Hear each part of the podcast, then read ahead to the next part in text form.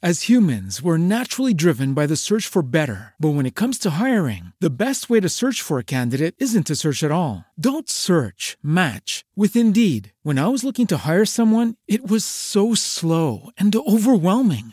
I wish I had used Indeed. If you need to hire, you need Indeed. Indeed is your matching and hiring platform with over 350 million global monthly visitors, according to Indeed data, and a matching engine that helps you find quality candidates fast. Ditch the busy work. Use Indeed for scheduling, screening, and messaging so you can connect with candidates faster. And Indeed doesn't just help you hire faster. 93% of employers agree Indeed delivers the highest quality matches compared to other job sites, according to a recent Indeed survey. And listeners of this show will get a $75 sponsored job credit to get your jobs more visibility at Indeed.com slash podcast. That's Indeed.com slash podcast. Terms and conditions apply. Los años no vienen solos. Vuelve en su segunda temporada, un programa que te invita a reflexionar sobre el paso del tiempo. Los años no vienen solos.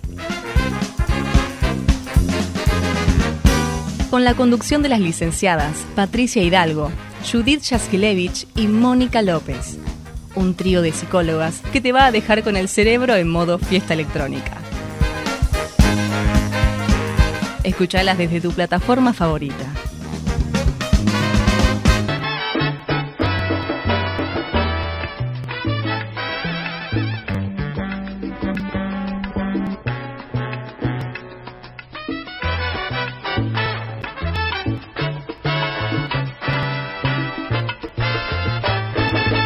años. ¿Qué significan los años y aún queda por dentro el deseo de vivir? Vida, qué cosa bella es la vida cuando existe en ella. El deseo de gozar. Buen día, buen lunes. ¿Cómo les va? ¿Cómo están nuestros oyentes? Nuestras compañeras. Muy bien, estamos acá en un nuevo inicio de semana, comenzando el lunes con todo, con nuestras compañeras Patricia Hidalgo López, Mónica López y quien les habla, Judy Haskilevich, para hacer Los años no vienen solos por Radio Tren Topic, nuestra casa. Y con un lindo, con un lindo tema y muchas sorpresas me parece hoy. Muchas, muchas sorpresas. A ver, Patri, si tiene alguna. Te iba a decir algo yo, y te iba a decir qué onda. ¿Qué onda? Porque así hablan los chicos. ¿Qué onda? ¿Qué onda, Judith, hoy? ¿Cómo arrancaste el día, Judith? Bien, bien. Muy bien, bueno. Porque viste que tenemos, que tenemos siempre esta cosa del, del lenguaje, ¿no? Intergeneracional. ¿Sí? Hablamos hoy de vínculos. Sí, señora. ¿Qué onda para mí? eh, ¿Qué onda? Tirame las agujas. Es de los 80. Disculpame, Mónica, me parece que estás un poco con delayed en el Me lenguaje un y el tiempo. atrasada. Sí, exactamente. A ver, Patri, porque recién no te escuchábamos. A ver si te podemos escuchar. A ver si ahora me escuchan mejor. Perfecto, perfecto. Bueno. Excelente. Bueno, Buen día, buen día a todos. Eh, Tengo también una sorpresita que la voy a ir contando. Tengo una cajita mágica hoy sí. Dale, dale. para, mm, eh, bueno, pero después les voy a contar en mi, en mi columna. Perfecto. Una cajita mágica para regalar. Bueno, hoy vamos a charlar un poquito eh, de los vínculos, sí, de los vínculos intergeneracionales, de las relaciones entre eh, adultos, eh, adultos mayores, adultos jóvenes, padres e hijos, padres, este, hijos y nietos, ¿no es cierto? Eh, así que es un es un Sí. muy lindo tema, porque siempre la familia es un tema que nos interesa, nos preocupa. Este, los vínculos de los adultos mayores es un tema que nos ocupa, nos preocupa a todos, a los que a los gerontólogos, a los psicólogos y a los adultos mayores, ¿no? Porque los vínculos son nuestro sostén cognitivo, emocional. Claro, y también porque en este último tiempo sabemos que estamos asistiendo a un periodo donde la longevidad, este, bueno, se estiró, ¿no? Y entonces hay, hay como vínculos eh, nuevos también, ¿no? Porque se generan otro tipo de familias, ¿no es cierto, Judith? Distintas a las de otra época, donde había a lo mejor muchos más hermanos, entonces a lo mejor ahora las familias se verticalizaron y tenemos bisabuelos y tenemos tatarabuelos, ¿no es cierto?, que se vinculan también con generaciones, este, es decir, de distintas edades y está bueno fomentar ese vínculo también, ¿no? Totalmente. Así que bueno, vamos a hablar un poquito de este tema. Eh, ya fuimos publicando algo en las redes sociales y hablamos también de que en las familias, donde eh, nombramos la familia justamente porque es el primer ámbito donde uno tiene la oportunidad de poder aprender a relacionarse de manera intergeneracional, ¿no?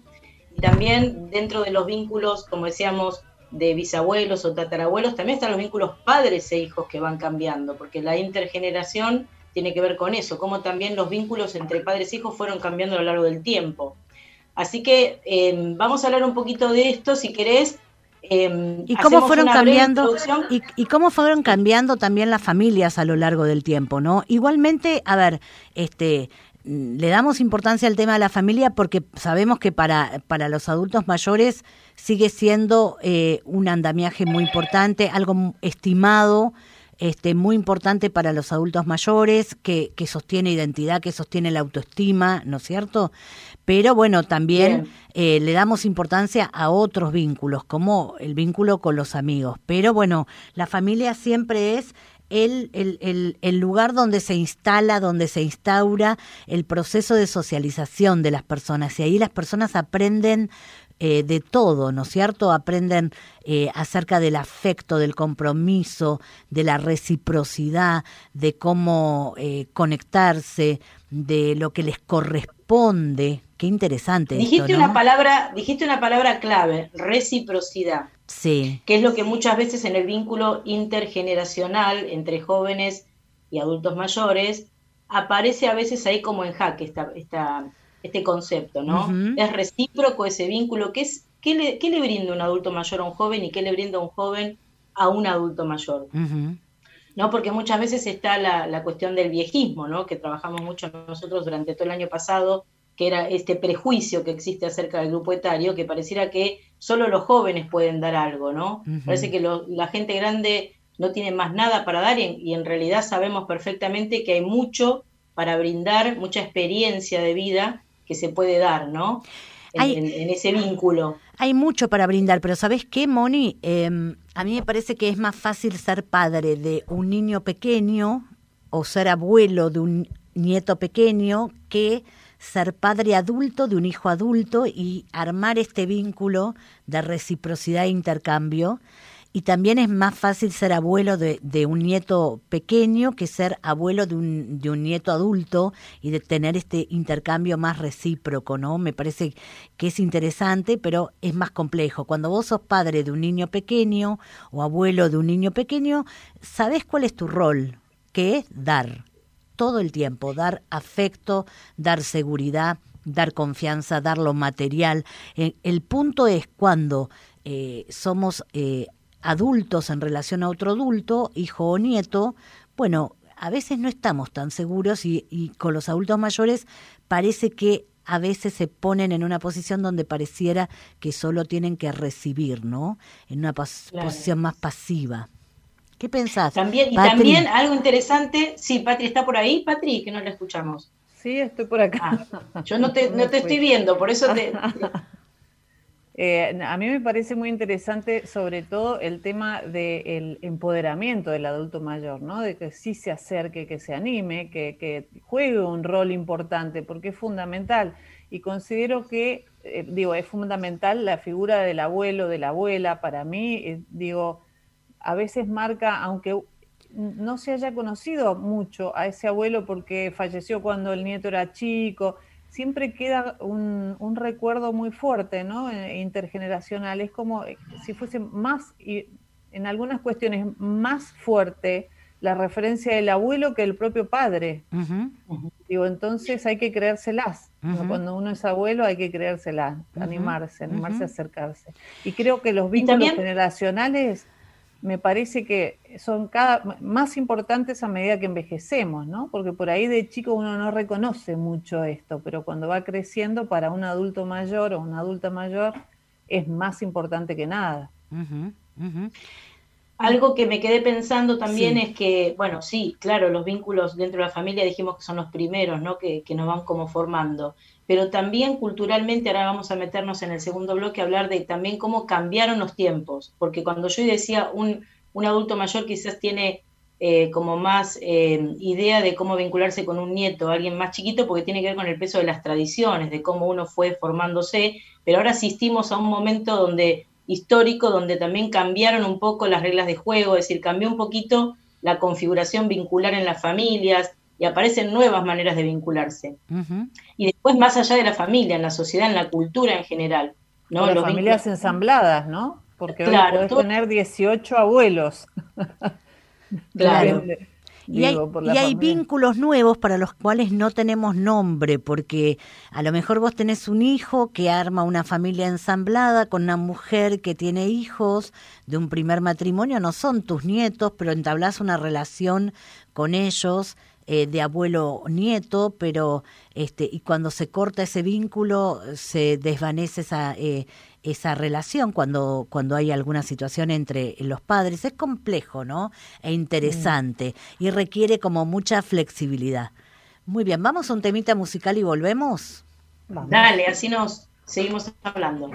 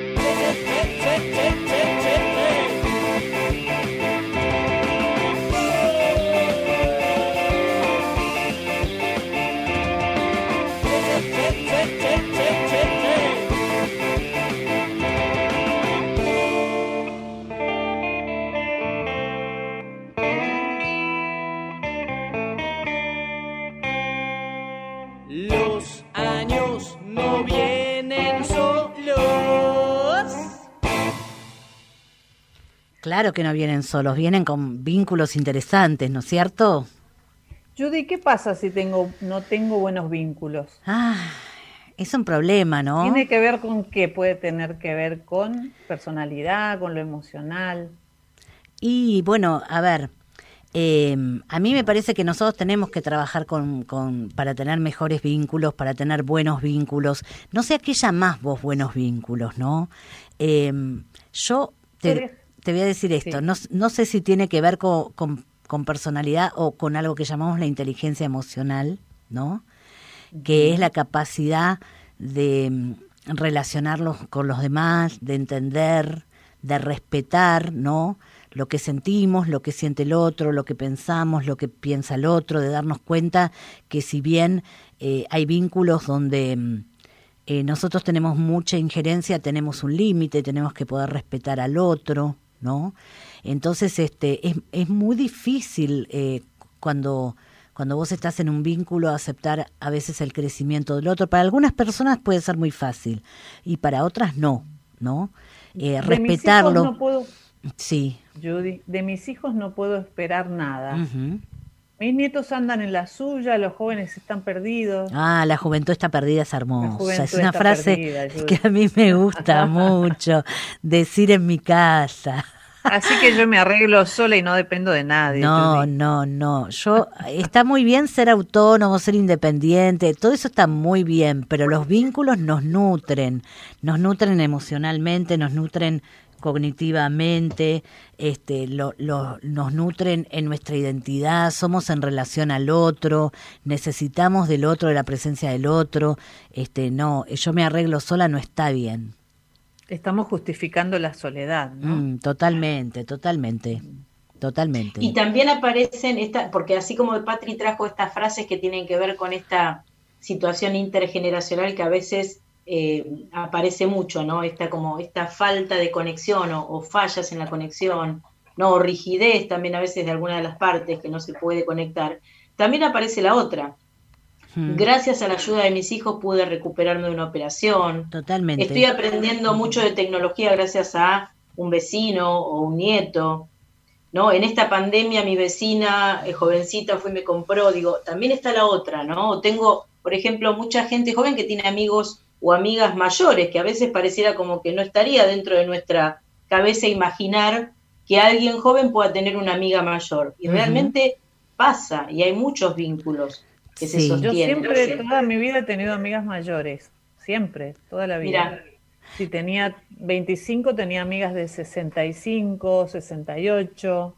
este, de hecho, hasta el día de hoy. Sí. Muchas amigas ayer, eh, vos querés que yo te cuente, ¿no? Porque ayer domingo mi hija fue a visitar a su amiga. Eh, mi hija de 25 fue a visitar a su amiga de 94. Y vos sabés que antes de la pandemia, eh, eh, la visitaba y salían a caminar, a tomar algo, salían a tomar algo. Este, y un día las vieron a las dos y alguien se, viste, le pareció que era una relación muy linda abuela-nieta y ella dijo, no, nosotras somos amigas. Me encanta. Y yo conozco, la conozco a esa amiga que es amorosa, es encantadora, y, y nosotras con, con el trabajo gerontológico que tenemos, sabemos muy bien lo interesante que es hablar con los adultos mayores, ¿no? Porque tiene una experiencia de vida, ¿no? Que te enriquece y que, que la pasás muy lindo. Así como también tenés interés en hablar con gente joven, digo, las dos generaciones son interesantes. Sí, me parece que más que la otra. Y me parece que el intercambio eh, enriquece muchísimo, ¿no? Si vos podés tener un vínculo. A mí me parece, chicas, que lo más importante en los vínculos eh, es la confianza en cualquier edad y en cualquier momento, ¿sí? La confianza. Entonces, si vos te podés tener un vínculo de confianza con otro, este, podés apoyarte en el otro, podés em, hablar de tus cosas con el otro, sabes que el otro, eh, quien sea este, eh, no va a, va a respetarte, eh, va a conectar con vos emocionalmente, se va a comprometer y esto es muy enriquecedor, ¿no? Entonces nosotros creo que tenemos que alentar a trabajar, a modificar los vínculos, no, no a decir la juventud está podrida, está perdida, qué lindas frases. Este, eh, mi nieto está en la suya, y sí, seguro que los nietos están en la suya, pero hay un momento que tiene que, que poder producirse un encuentro, ¿no? Y poder eh, entender, porque a mí me parece lo más interesante es que no juzguemos en función de nuestros valores y nuestra educación, que vienen de otro momento, como diría Margaret Mead, de otra modalidad de cultura, ¿no? Eh, posfigurativa o, cofigurativa, y que podamos como aprender cómo es hoy em, un nieto, cómo son los vínculos, cómo son sus problemáticas, eh, qué les pasa, por qué sufren, ¿no? Y en qué nosotros los abuelos o los padres podemos eh, con, confianza este, comprometernos y colaborar, comprometernos, ¿no? Bueno, chicas, eh, se, se, nos vuela el tiempo, vamos a un temita musical y vamos con Cerebreando, ¿eh? Porque hoy tenemos eh, además una sorpresita que trajo Patricia y, este, y, y nos ponemos a charlar de estos temas tan interesantes que vamos a seguir en un próximo programa vamos a desarrollar más, ¿ok? Dale. Bárbaro. Música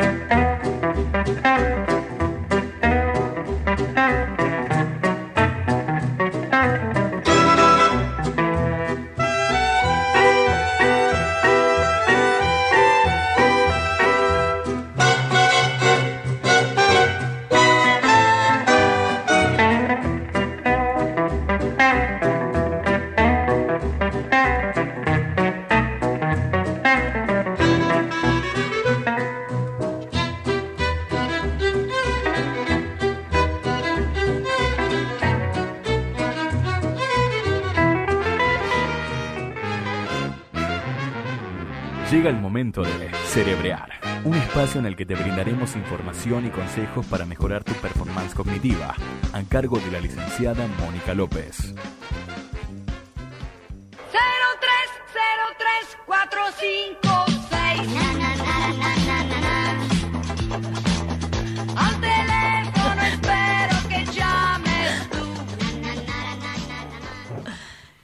pasó? Quiero hacer el paso de Muy bien, Rafaela, Patri, pero ahí se la me- rubia hacías de Rafaela Carrá, genial. casi se me cae la cabeza al piso, te digo, Moni, porque no, cero elasticidad. Bueno, muy bien, Patri, muy bien. A ver, seguramente las adultas mayores que nos estarán escuchando recuerdan este número de teléfono, ¿no es cierto? Hoy voy a hablar de algo en Sí. Celebreando que tiene que ver con la memoria y cómo recordar números de teléfono, ¿no? Porque tiene que ver también con lo intergeneracional. Ahora el celular tiene cargado todo, ¿no? Y en realidad no tenemos que memorizar ningún número porque ya está todo ahí. Y antes, en nuestra época, como diríamos nosotros esa frase en nuestra época, no había, no existía el celular y tenías que recordarte todos los números de teléfonos que podías y en general recordábamos mucho más que ahora porque justamente ejercitábamos la memoria en ese sentido, ¿no? En este, en este punto de recordar números, pero también porque teníamos estrategias que quizás después con el tiempo las fuimos perdiendo. Porque como ya tenés el celular, empezás a dejar de usar ese tipo de estrategias. Entonces, voy a darte algunos tips que seguramente usaste en algún momento y luego los, los olvidaste, para poder recordar números. ¿Por qué números? Porque los números son abstractos son más difíciles de recordar que una palabra. La palabra tiene un sentido y todo lo que tiene un sentido o es semántico, para nuestra memoria va a ser más fácil recuperarlo.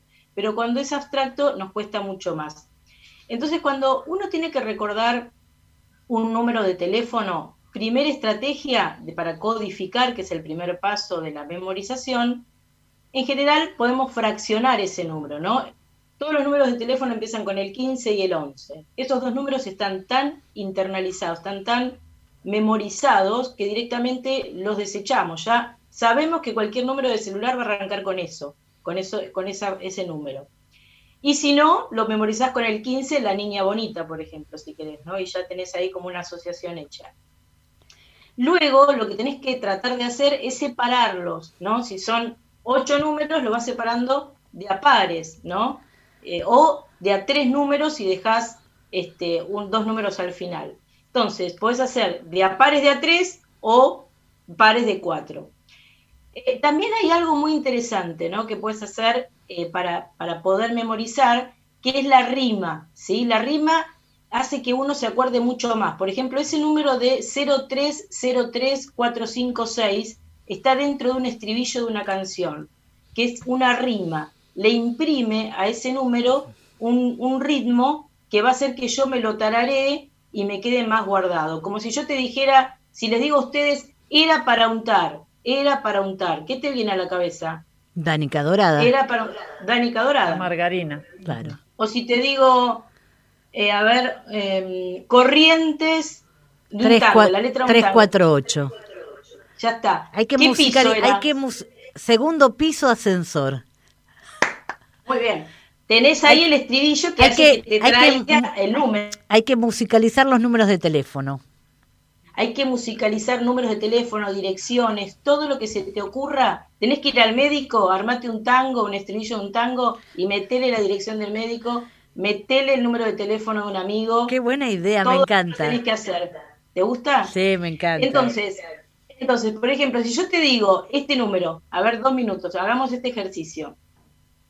El número es 15, 21, 65, 30, 88.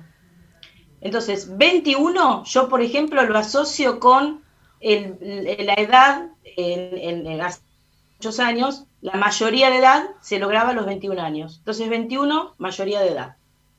65 lo asocio con las personas adultas mayores, ¿no? Que, que, por ejemplo, viven en países desarrollados, se considera que a partir de los 65 años son mayores de edad. Entonces, 21, mayor de edad, de acá cuando éramos más chicos, ¿no? La mayoría de edad de más jóvenes. 65, persona adulta mayor. 30, con la crisis del 30, donde era una época terrible para el mundo, donde Argentina fue el granero del mundo. Y 88 lo relacionaría con, ¿se acuerdan de el, el personaje que estaba en la lotería? A ver si lo sacan. Ah, sí. ¿Cómo se llamaba? El del rulito. Sí. El de Rulito. ¿Cómo era?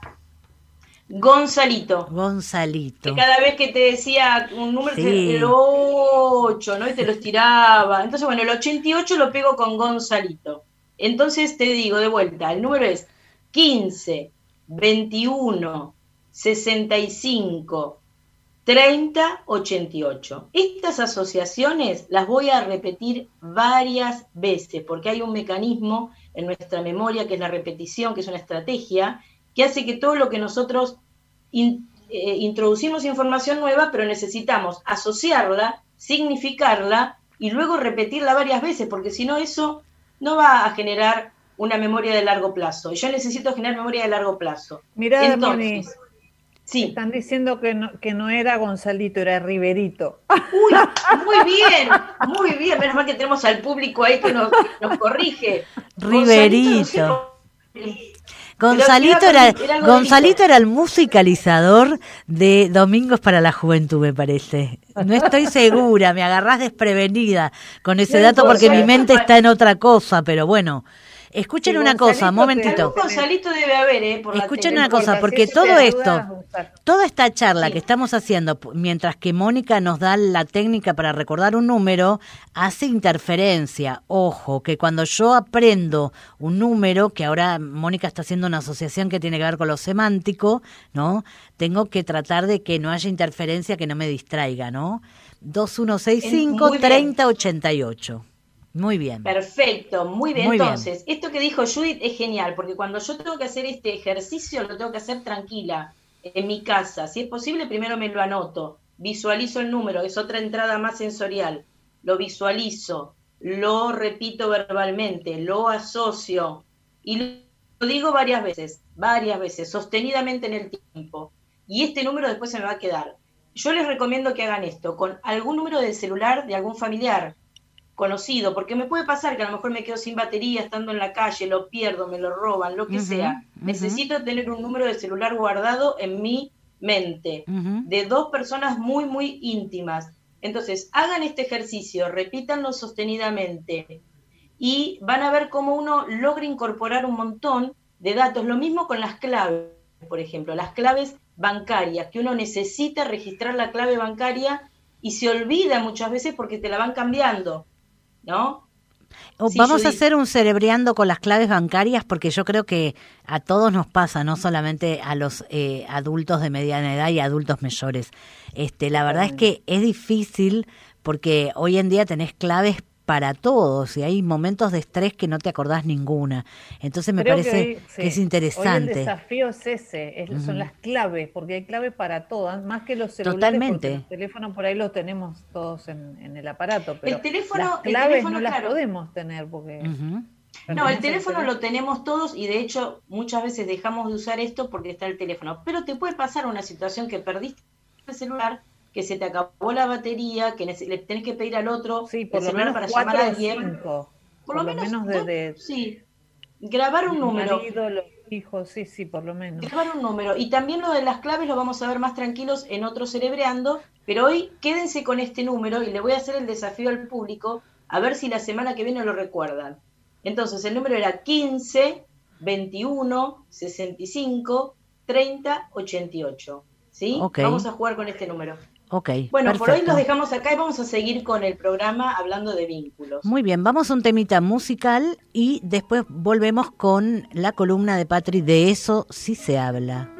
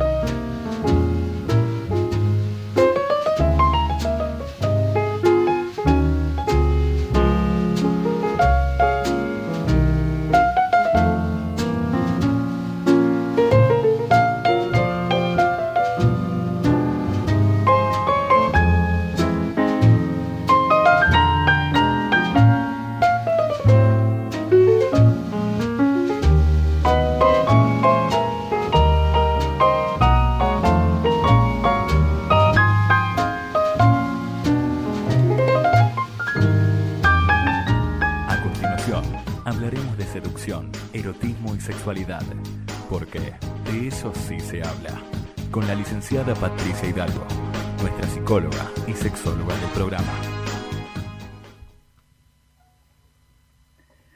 Bien, hoy quiero, quiero hablar con las mujeres mayores de 50, sobre todo eh, aquellas que pasaron la menopausia, ¿no? Hoy estamos hablando de temas intergeneracionales y quisiera convocarlas para replicar los temas relacionados con la sexualidad. Me gustaría que hubiese todo un ejército de mujeres hablando de sexualidad a las generaciones que vienen, ¿no? Entonces hoy eh, traigo algo muy lindo para contarles que tiene que ver con la copita menstrual. Eh, no sé si la supongo que no la conoce todo el mundo, ¿no? Porque siempre que pregunto desconocen del tema. Así que las voy a motivar a que escuchen y que averigüen sobre la copita menstrual. Y aparte de esto, eh, tenemos una empresa eh, que se llama Real Cap, ¿no? que es una, una empresa que fabrica copitas menstruales. Después les voy a contar eh, de qué se trata. Y muy amablemente nos ha donado una copita para que hagamos un sorteo entre todas y todos los oyentes, ¿no? Porque ¿por Muy qué no también los hombres este, pueden comunicar sobre la copita y les voy a contar por qué. Es, el- la copita menstrual es un dispositivo de silicona para contener el sangrado menstrual. ¿No? Yo me imaginaba que qué bueno que una abuela le pueda explicar o, o regalar o enseñar a la hija o a la nieta sobre esto, ¿no? Me parecía súper importante poder comentarlo, sobre todo con mujeres mayores de 50. Eh, les voy a contar que en Maryland, en Estados Unidos, existe el Museo de la Menstruación y Salud de la Mujer. Si pueden googlearlo, es alucinante las cosas que hay, imágenes que hay. Eh, Mati, discúlpame que te... ¿Y sí. hace poco no fue el día de la menstruación o algo Sí, así? sí, el 28 de Ah. el 28 de mayo fue el día de la menstruación. Por eso todo tiene que ver con Claro, todo en muy este bien. programa. Eh, bueno, esto que parece tan moderno ya existía en los años 30. La copita menstrual era en ese momento de caucho vulcanizado. Era grande, rígida y pesada. Después se fue modificando y en 1963 se dejó de fabricar porque no era rentable.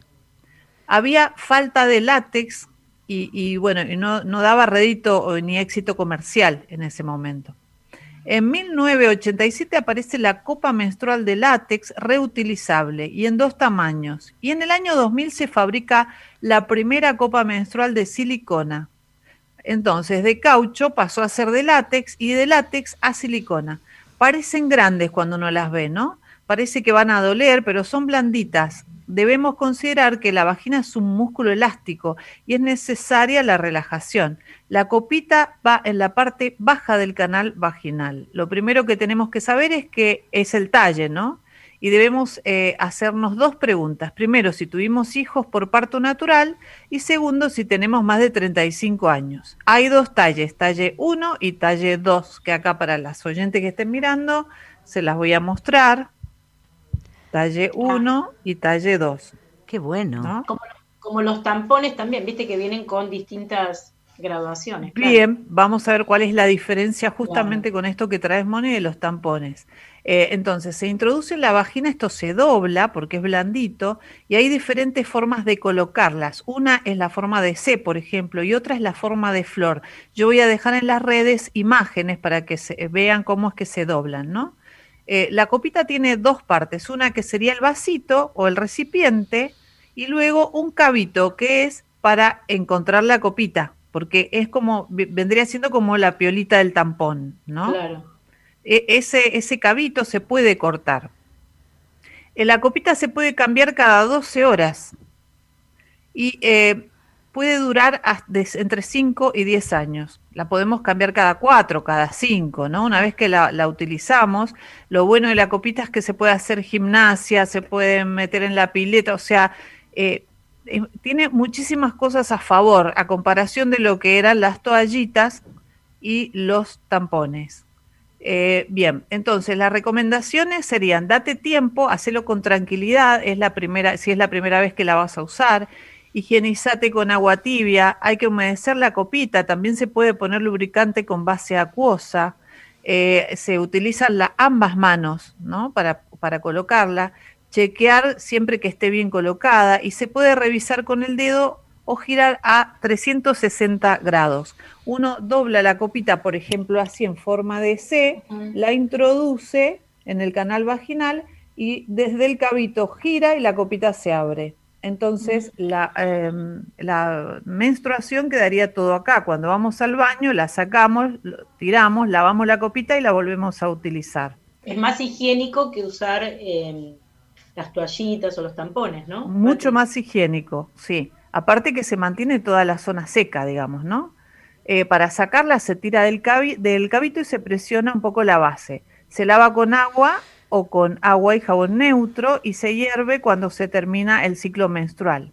¿Por qué conviene usarla? Bueno, acá vienen los temas más, más importantes. Hay un motivo ambiental. En nuestra vida fértil utilizamos más o menos 10.000 toallitas femeninas que tardan 500 años en degradarse una toallita.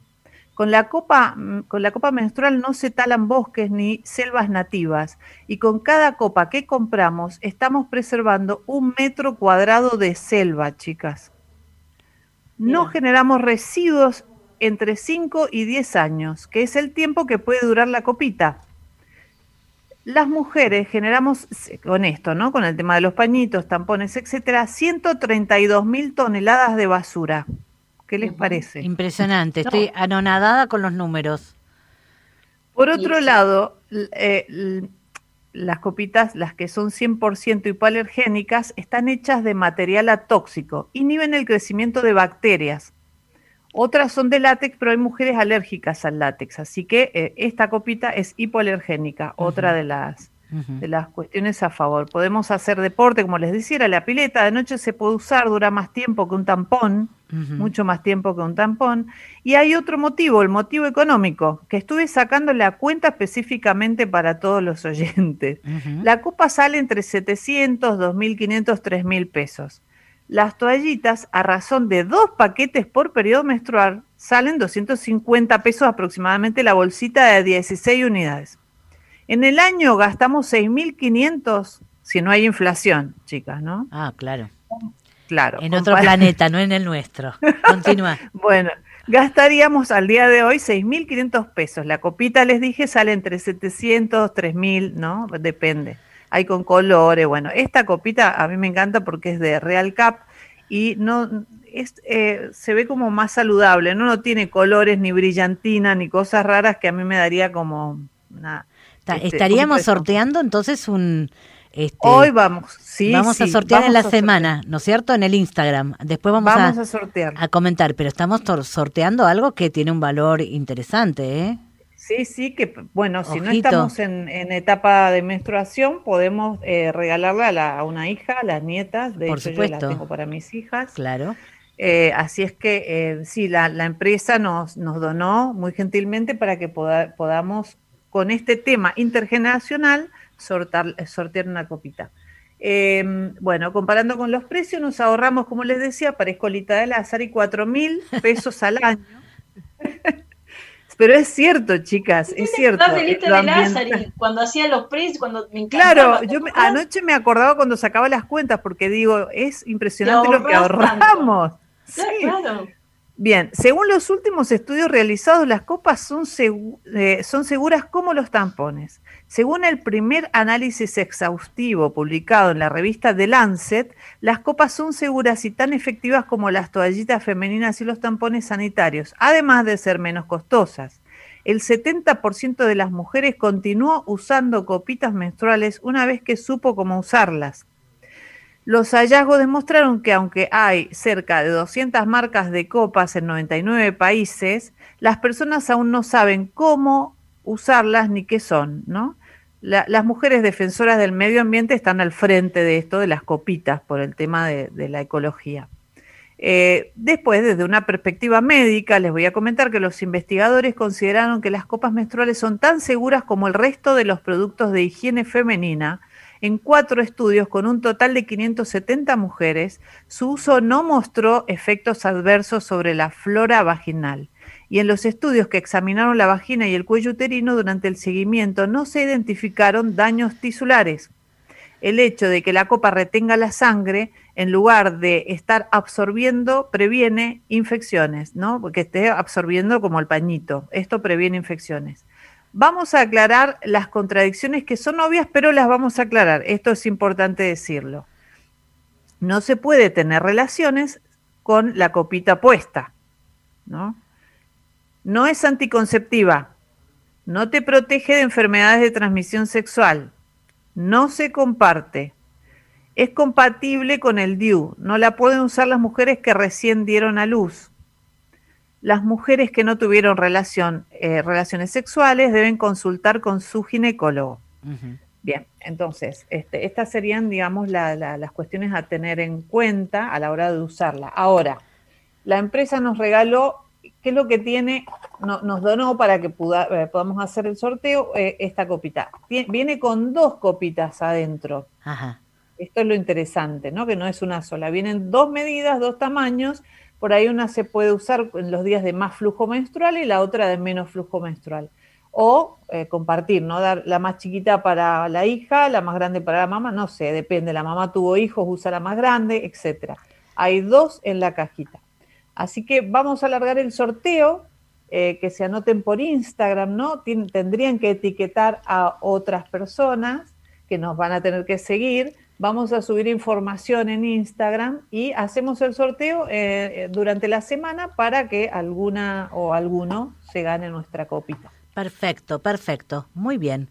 Este, y me gustó esta idea de que, de que las abuelas puedan traer algo novedoso, ¿no? Para las nietas, eh, respecto de la higiene, ¿no? En estos, eh, en, en el periodo menstrual, porque las abuelas, hay muchas que han, que la han pasado fea con esta situación, ¿no?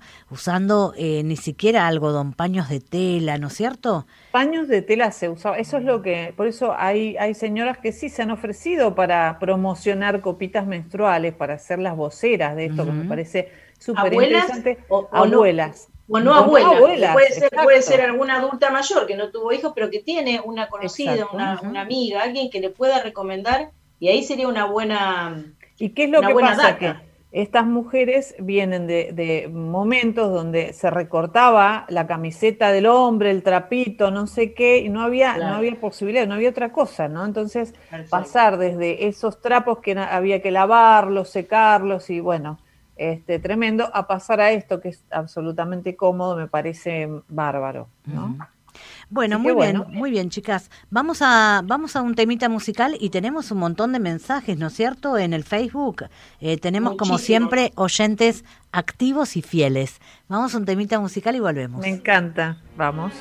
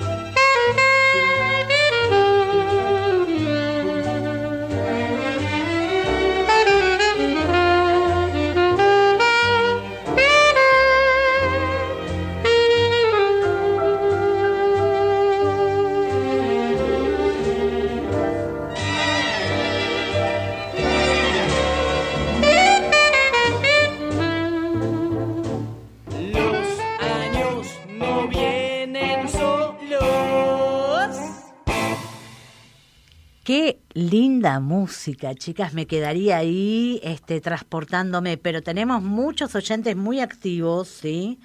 Este, Sí. Está Silvia de la Romana escuchándonos. Ana Caplan dice, yo pienso que los vínculos se construyen y tenemos que trabajar en la posibilidad de que no sean eh, para siempre disfrutar el momento. Qué importante que es esto.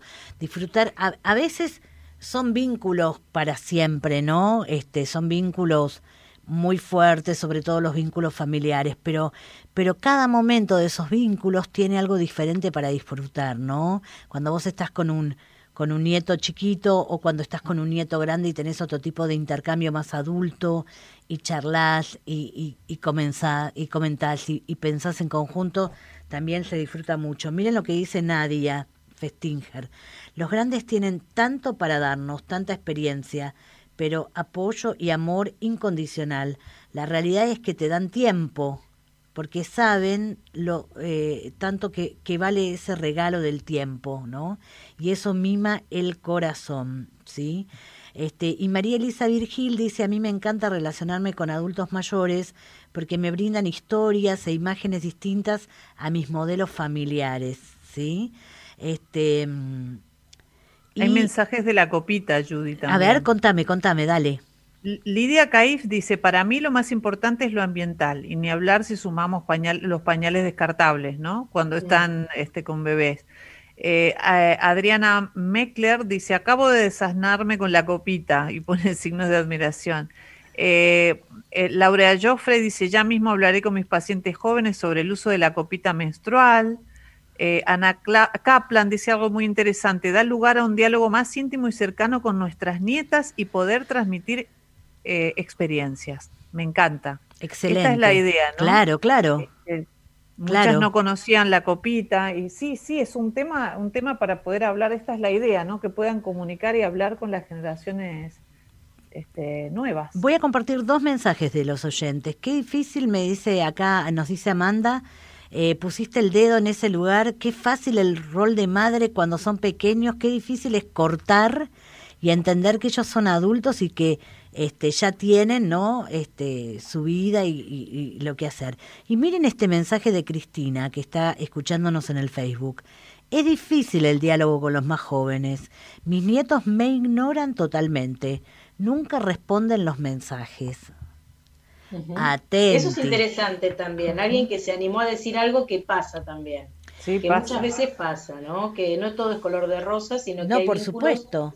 Por que supuesto. generan a veces esta situación de poco entendimiento, que no hay vínculos que puedan contactar en algo, ¿no? En ese- Estamos en esa- pandemia ahora, es complicado ese punto, pero yo creo que eso se soluciona yendo a ver a los nietos, porque están tan metidos en la informática que no contestan, no están ni siquiera en WhatsApp, están en otras cosas. Yo creo que viene la abuela a la casa y se termina todo esto y se dedican a la abuela, esto lo escucho Sí, mucho, ¿no? Sí, y por otra parte, me parece que, que los mayores, los más grandes, siempre somos los responsables de cuidar y, eh, ese vínculo, ¿no? De alimentarlo. Entonces, Qué aunque, bueno aunque los nietos no nos respondan, nosotros tenemos que intentar distintos caminos. ¿sí? Le decimos a Cristina que tiene que intentar distintos caminos de comunicación. Entonces, a lo mejor no puede entrar a la casa, a lo mejor no se pueden encontrar como antes, pero puede hacerse presente con algo, con algo, con un regalito, con un budín, con unas galletitas, con alguna cosa que, que crea que a los nietos este, y, y te- y hay que intentar co- eh, conectarse con el otro si a uno le parece que ese vínculo es valioso. Atenti, ¿eh? Porque en realidad no estamos hablando de mendigar amor ni cariño. ¿Escuchaste la palabra que usé? Exacto. No estamos claro, hablando de mendigar. mendigar, estamos hablando de que, bueno, es complejo en este momento porque estamos en una cultura y vamos a Margaret Mead. Vamos a ver cómo lo pensaría Margaret Mead, que es una antropóloga que estudió muchísimo los vínculos entre las generaciones, ¿no? Este, y ella mm, eh, fue una privilegiada que, que estudió muchas culturas, muchas eh, tribus, y en un momento donde se dio cuenta ella que había un cambio muy importante, ¿no? Y que pasábamos de una cultura postfigurativa, que es una cultura donde los viejos tienen el saber y el, y el poder, ¿no? Y donde ella dice que un abuelo mira a un nieto y ve que la vida de ese nieto va a ser igual a la suya. No hay duda de Claro, esto. la tradición. lo que es la tradición, lo que era la tradición. Exactamente. Después ella analiza lo que ella llama la cultura configurativa, ¿no? Que se, que, que se produce, ¿no? Este, donde, donde hay otros, otra circulación de saber y poder entre los pares y que esta cultura configurativa se puede desarrollar, por un lado, este, después de la guerra, ¿no? Y por otro lado, por las migraciones, porque cuando las familias migran y a veces los abuelos se quedan, entonces uno puede sacarse el peso de las tradiciones y vivir como viven los pares o vivir como viven las culturas que son eh, más modernas, ¿no es cierto? Y luego aparece la cultura prefigurativa, donde ella ya anticipó, una genia que anticipó en los años 70, era re moderna. Ustedes saben que 60, lo- en los 60, 70, claro, por ahí. era, era feminista Margaret Mead y tenía una abuela, una abuela que no quería que ella esté educada en una cultura machista, con lo cual, miren lo que ella dice, mi abuela no me mandó a la escuela, no mi madre. O sea que para Margaret Mead, la abuela fue un personaje súper importante, Mm. súper importante. Entonces, en las culturas prefigurativas, el saber está del lado de eh, los jóvenes, ¿sí? Que Claro. esto es lo que ella vio claramente, intuyó que se venía y hoy en día, ¿no? Es como recurrimos mucho a los más jóvenes eh, para pedir ayuda, sobre todo en la tecnología. Eh, ¿Me ayudas con esto que no entiendo? ¿Me ayudas con esto que no me sale? ¿Y esto cómo es? ¿Y lo otro cómo es? ¿No? Y la La tecnología... revolución tecnológica, claro. la Claro, porque esta revolución, eh, a mí me parece que esta revolución tecnológica genera dos cuestiones, ¿no? Por un lado, nosotros los adultos y los más grandes pidiéndole ayuda a esos imberbes, esos jóvenes, ¿sí? Hay que romper, ¿viste? Que no tienen problemas de memoria, que entienden todo, que no les pasa nada, que no le que tienen son miedo a la... rapidísimos, como una luz, que a Claro. nosotros nos cuesta porque vamos más lento. A la juventud perdida hay que pedirle. Hay que pedirle a la juventud perdida, exactamente. Claro. Ayuda, ayuda, ayuda, el por ego, favor. ¿qué hacemos con el ego? Claro, este es un punto genial, Patri. ¿Qué hacemos con el Claro. ego y qué hacemos con la autoridad? Porque uno cree a veces que como no lo sabe todo y tiene que pedir ayuda, pierde autoridad frente a los más jóvenes. Y esto no es así. Es lo que pasaba en la primera que decía Margaret Mead, donde el joven iba a pedir ayuda al viejo, que era el sabio, el que Totalmente. sabía, el Totalmente. sabio de la tribu, el que tenía la experiencia y transmitía el conocimiento. Ahora es al revés. El conocimiento me lo transmite un joven acerca de lo que es la, las nuevas tecnologías. Pero mira ¿No? qué moderna, qué moderna que ella era que decía. Supone que no solo lo- la, cultura prefigurativa, donde los, los jóvenes tienen eh, eh, este, este saber, ¿no? Ella dice, supone que no solo los padres dejan de ser guías, ya que no existe ningún modelo, sino que los adultos no tienen descendientes, al igual que los jóvenes no tienen antepasados. Es decir, obviamente tienen antepasados, pero esos antepasados no les pueden transmitir el saber, porque el mundo es muy Cambió. diferente, cambió muchísimo, ¿sí? Este, entonces yo ahora estoy acordándome de un, de un tango que cantaba Julio Sosa, que a mí me encantaba cuando yo era chica, yo lo escuchaba con esa voz, ese vozarrón de macho, y el tipo decía, yo anduve siempre en amores, ¿qué me van a hablar de amor? Y la verdad es que nosotros, los más grandes, no sabemos un pepino, ¿no? Qué moderno esto, un pepino, este, de lo que es el amor eh, en, en los tiempos actuales. No, pero porque a Julio Sosa le tendría que decir, mira, te vamos a hablar de amor, porque ahora hay una nueva identidad de género, hay nuevas configuraciones vinculares, ¿no? Se, eh, hay distintas, la diversidad sexual generó que haya distintos tipos de vínculos también. Digo, le vamos a hablar de amor a Julio Sosa. Claro, a vivir, obviamente. Va a tener que aprender todo de vuelta. ¿Qué le diríamos? Justamente eso, que no sabes nada de amor, que No sabes nada de amor. de cómo era el amor para vos, para, para tu educación, para tu época, para tu cultura, ¿no?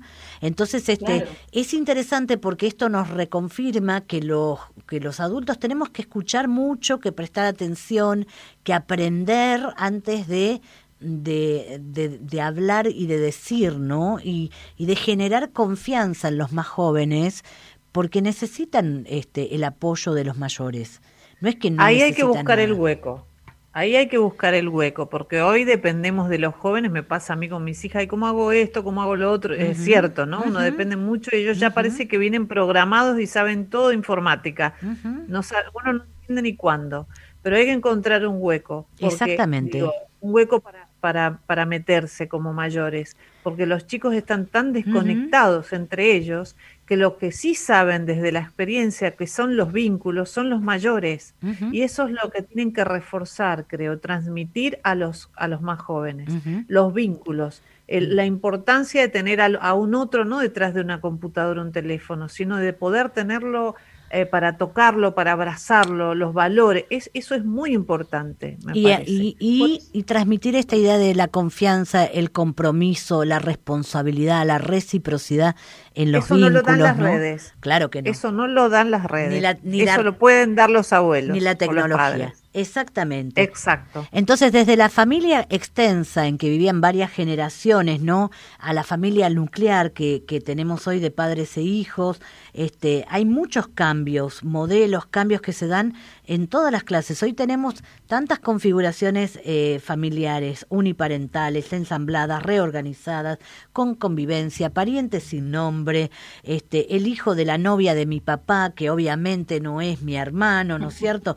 La relación entre ex consuegros, ex cuñadas, ¿no es cierto? lío, Ya me mareaste. Te mareé. Ahí ya nos vamos a relaciones de, de- de todo tipo. Miren, no, solo las intergeneraciones, sino de todo tipo. ¿Cuánto tenemos que aprender? ¿Cuánto tenemos que desarrollar nuestra inteligencia emocional? ¿Cuánto tenemos que trabajar en esto que se llama la educación emocional? Y les quiero, les quiero leer algo eh, que escribió Margaret Mead, este, a ver si lo, lo encuentro, eh, si lo encuentro a mano, ¿sí? Este, porque dice, hasta hace poco, hasta, hasta hace muy Ah. poco tiempo, los adultos podían decir, ¿sabes una cosa? Yo he sido joven y tú nunca has sido viejo. Pero los jóvenes de hoy pueden responder, tú nunca has sido joven en el mundo en el que soy joven yo, y jamás podrás serlo. Ah, Hoy súbitamente, en razón de que todos los pueblos del mundo forman parte de una red de intercomunicación con bases electrónicas, los jóvenes de todos los países comparten un tipo de experiencia que ninguno de los mayores tuvo y tendrá jamás. Maravilloso. A la inversa, Claro. la vieja generación nunca verá repetida en la vida de los jóvenes su propia experiencia singular, de cambio eh, eh, escalonado y lento. Esta ruptura entre generaciones es totalmente nueva, es planetaria y es universal. Y esto Margaret Mead no lo escribió ayer, chicas. Lo escribió en los años 60, 70. Una genia, una adelantada. Muy bien, nos vamos con un el último tema. Nico, poneme el último tema que es tremendo. Un. Sí, un, sí, segundo, un segundo que tengo que pasar, que tengo que invitar a la gente a un- al primer conversatorio gerontológico Ah. sobre sexualidad y personas mayores que se va a hacer este sábado. Voy a dejar en Instagram y en Facebook eh, la invitación para que puedan entrar y anotarse. Es gratuito y abierto a toda la comunidad. Ah, cierto. Conversatorios y de sexualidad. Los invito a todos. y a Genial, todas. genial, genial. Y nos despedimos hasta el lunes que viene de este programa que dimos en llamar Los años. ¿No vienen? Solos. Hasta el lunes por Radio Tren Topic. I'm going your way to drifters off to see the world. There's such a lot of world to see. We're out the same rainbows in waiting round the bend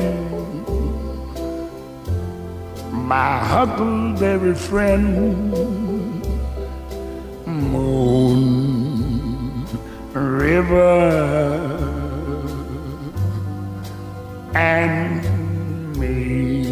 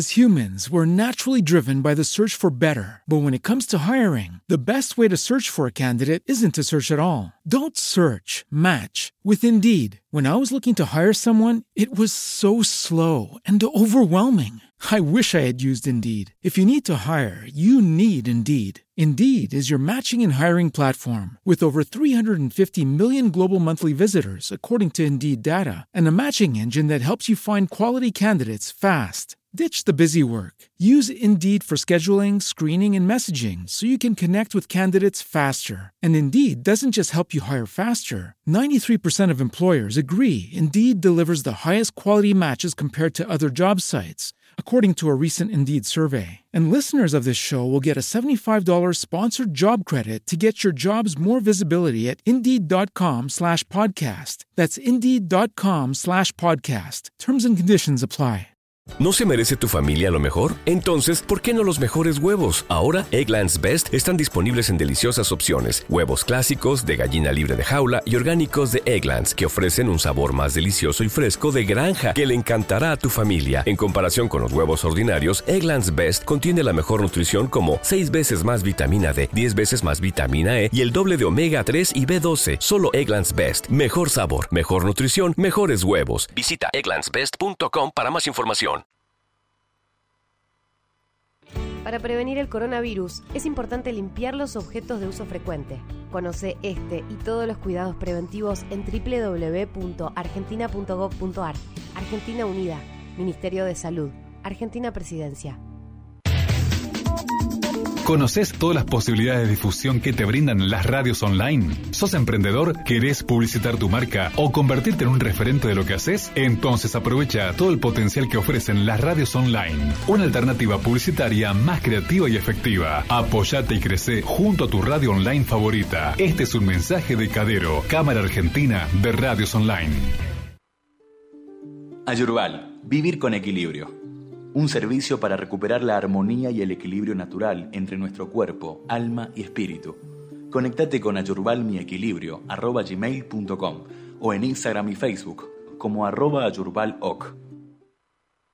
As humans, we're naturally driven by the search for better. But when it comes to hiring, the best way to search for a candidate isn't to search at all. Don't search, match with Indeed. When I was looking to hire someone, it was so slow and overwhelming. I wish I had used Indeed. If you need to hire, you need Indeed. Indeed is your matching and hiring platform with over 350 million global monthly visitors, according to Indeed data, and a matching engine that helps you find quality candidates fast. Ditch the busy work. Use Indeed for scheduling, screening, and messaging so you can connect with candidates faster. And Indeed doesn't just help you hire faster. 93% of employers agree Indeed delivers the highest quality matches compared to other job sites, according to a recent Indeed survey. And listeners of this show will get a $75 sponsored job credit to get your jobs more visibility at Indeed.com slash podcast. That's Indeed.com slash podcast. Terms and conditions apply. When you drive a vehicle so reliable it's backed by a 10 year, 100,000 mile limited warranty, you stop thinking about what you can't do and start doing what you never thought possible. Visit your local Kia dealer today to see what you're capable of in a vehicle that inspires confidence around every corner. Kia, movement that inspires. Call 800 333 4KIA for details. Always drive safely. Limited inventory available. Warranties include 10 year 100,000 mile powertrain and 5 year 60,000 mile basic. Warranties are limited. See retailer for details.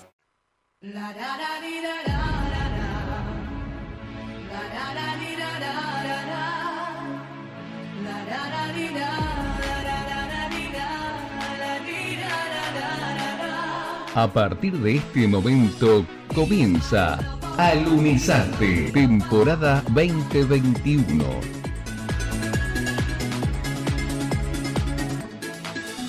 No es un magazine más, es diferente, con la conducción de Gaby Peralta junto a un gran equipo.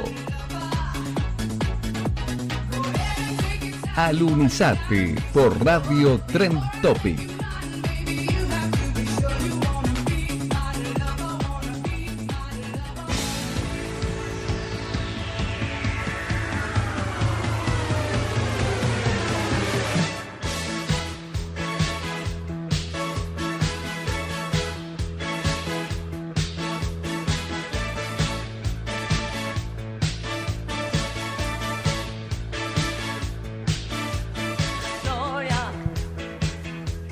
Cinco minutos pasan de las 12 del mediodía, señoras y señores, comienza de esta manera una nueva emisión de Alunizate. Y le ponemos ritmo a este mediodía en la radio. Qué lindo es reencontrarme cada lunes con ustedes. Me encanta, me hace feliz realmente. De verdad, de corazón se los digo. Reencontrarme con ustedes que son nuestra audiencia, los que están del otro lado. Y me encanta saludarlos y que estén allí conectadísimo a la radio que te conecta a tus pasiones. Allí en la puesta en el aire la operación técnica, comprobando que todo salga más que bien al aire, se encuentra el Nicolás Simoni. En la conducción, mi nombre es Gaby Peralta y ya se está preparando nuestro columnista de deporte que ya está allí, ahí aguardando Alejandra Solina. ¿Cómo anda la gente linda y maravillosa? Cuéntenme cómo están viviendo este mediodía. Yo no tengo tanto frío, rarísimo en mí te digo, porque yo me abrigo un montón. Hoy dije, no tengo frío, qué raro.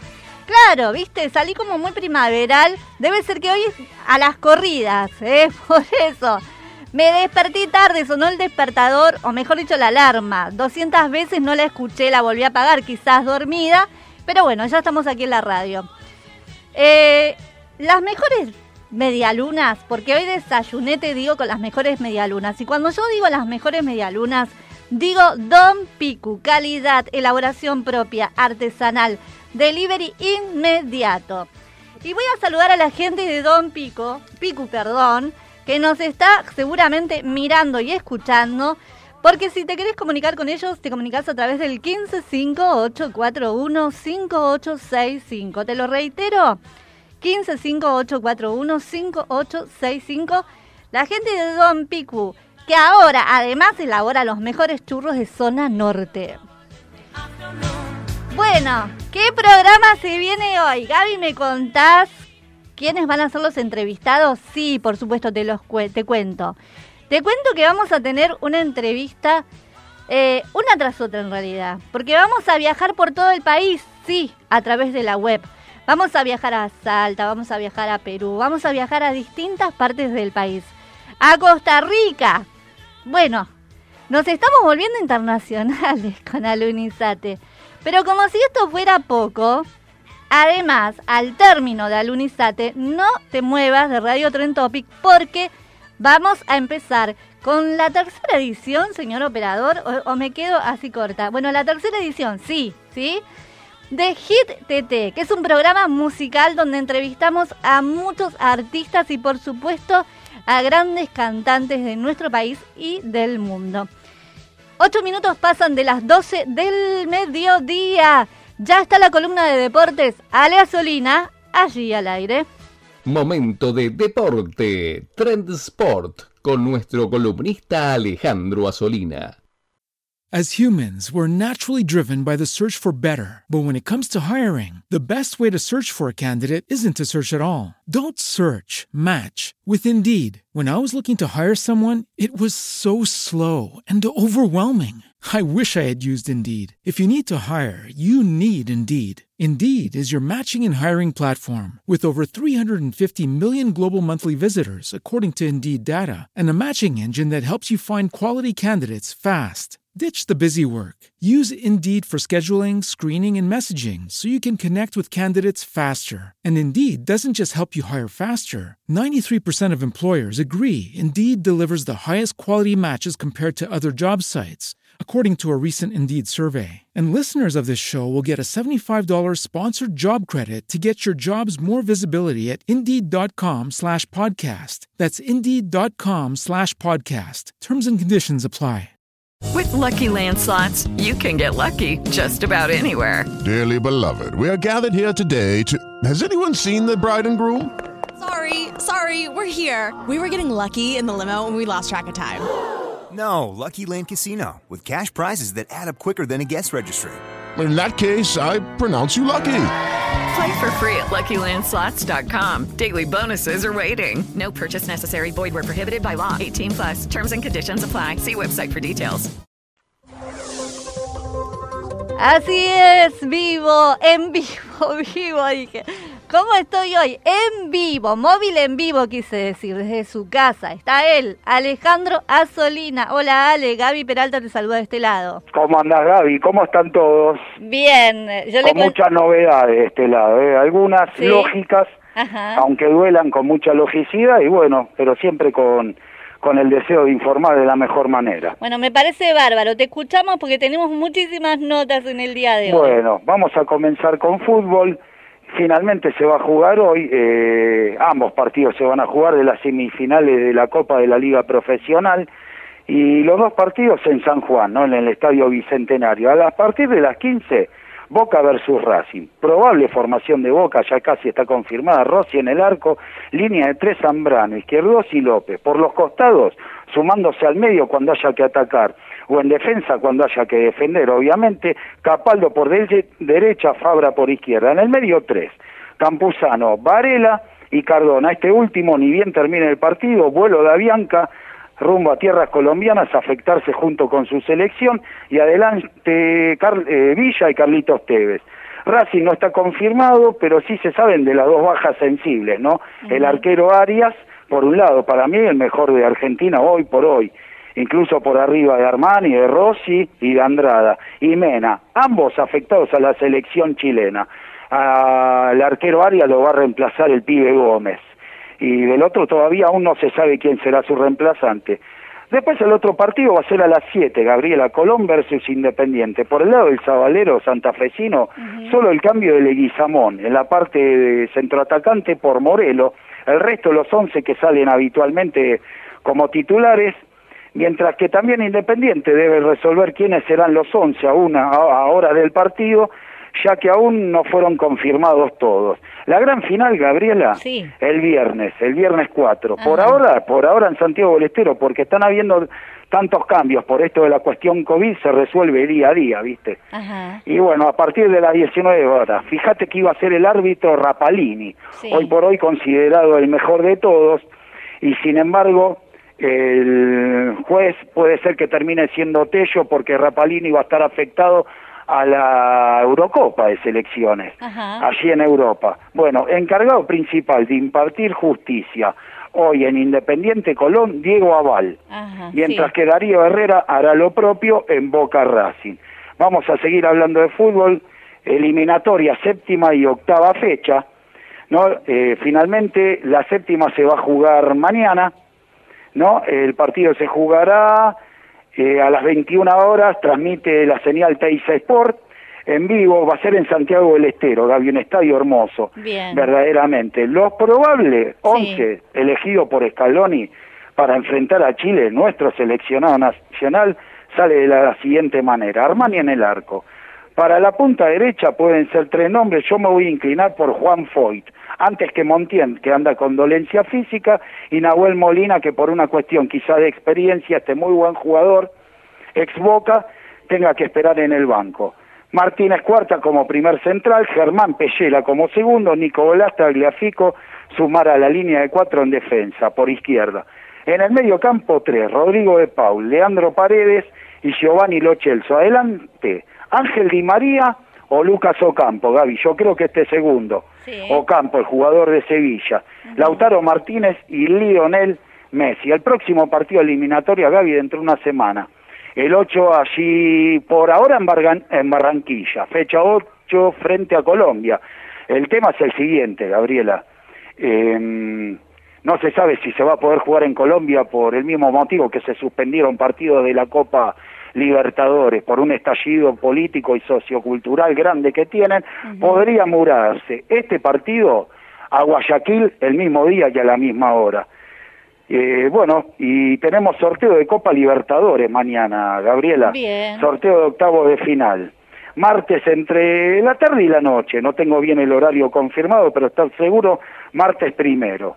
Bueno, en el copón de los primeros, que obviamente los ocho primeros se enfrentan a los ocho segundos, están Palmeira de Brasil, Internacional de Porto Alegre, Argentino Junior y Racing, representantes nuestros, ¿eh? Gremio de Porto Alegre, Flamengo, ¿no? El equipo carioca también, Barcelona de Guayaquil y Atlético Mineiro también de Brasil. Por el lado de los segundos, Defensa y Justicia, River, Boca Junior y Vélez Arfiel. Los cuatro equipos que nos representan a nosotros, Universidad Católica, Nacional, Cerro Porteño y Olimpia, estos dos últimos de Paraguay. Bien. Bueno, eh, tocó bastante, bastante, ¿cómo te puedo decir?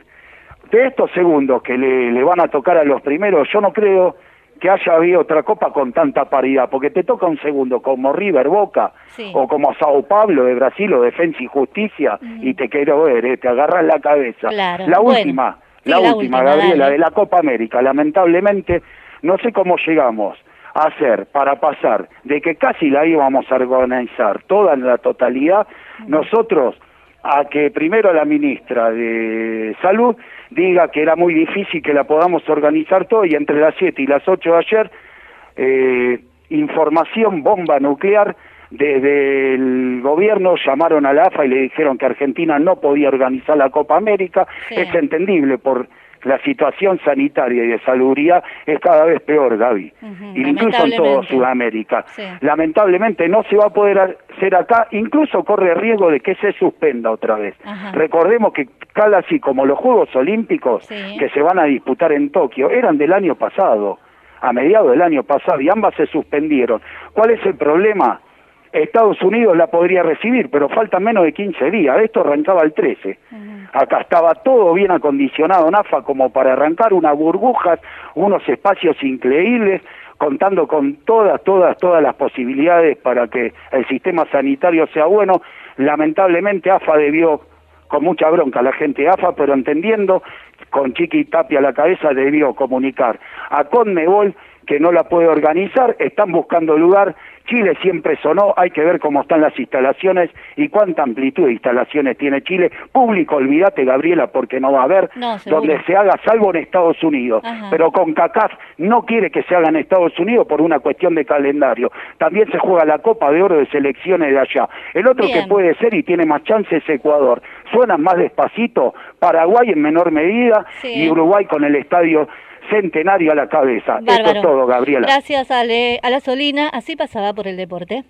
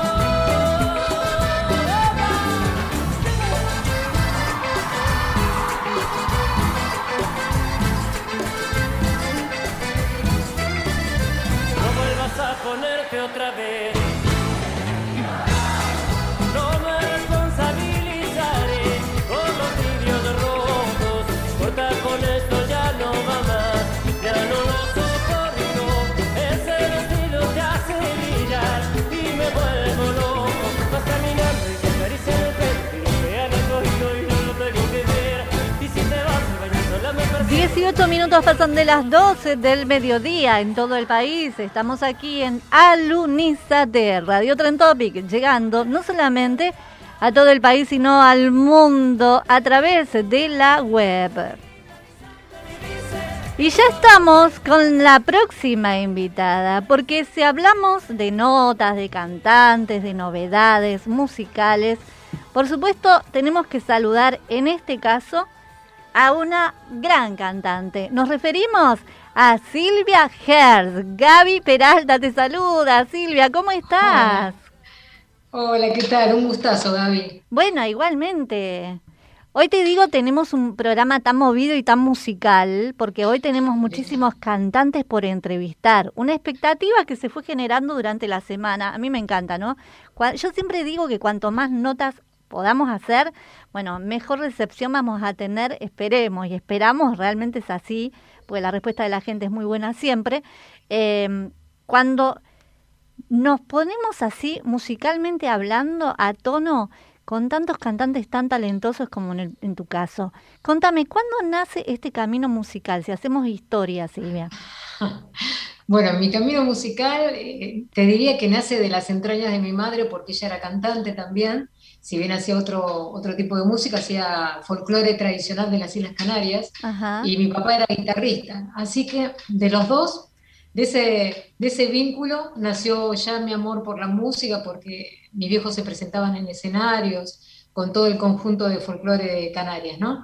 Y de pequeñita, ya a los seis años, yo ya estaba tocando un instrumento que se llama bandurria, que tiene 12 cuerdas, y ya formaba parte de ese conjunto tradicional de Canarias, acá en Argentina, te digo.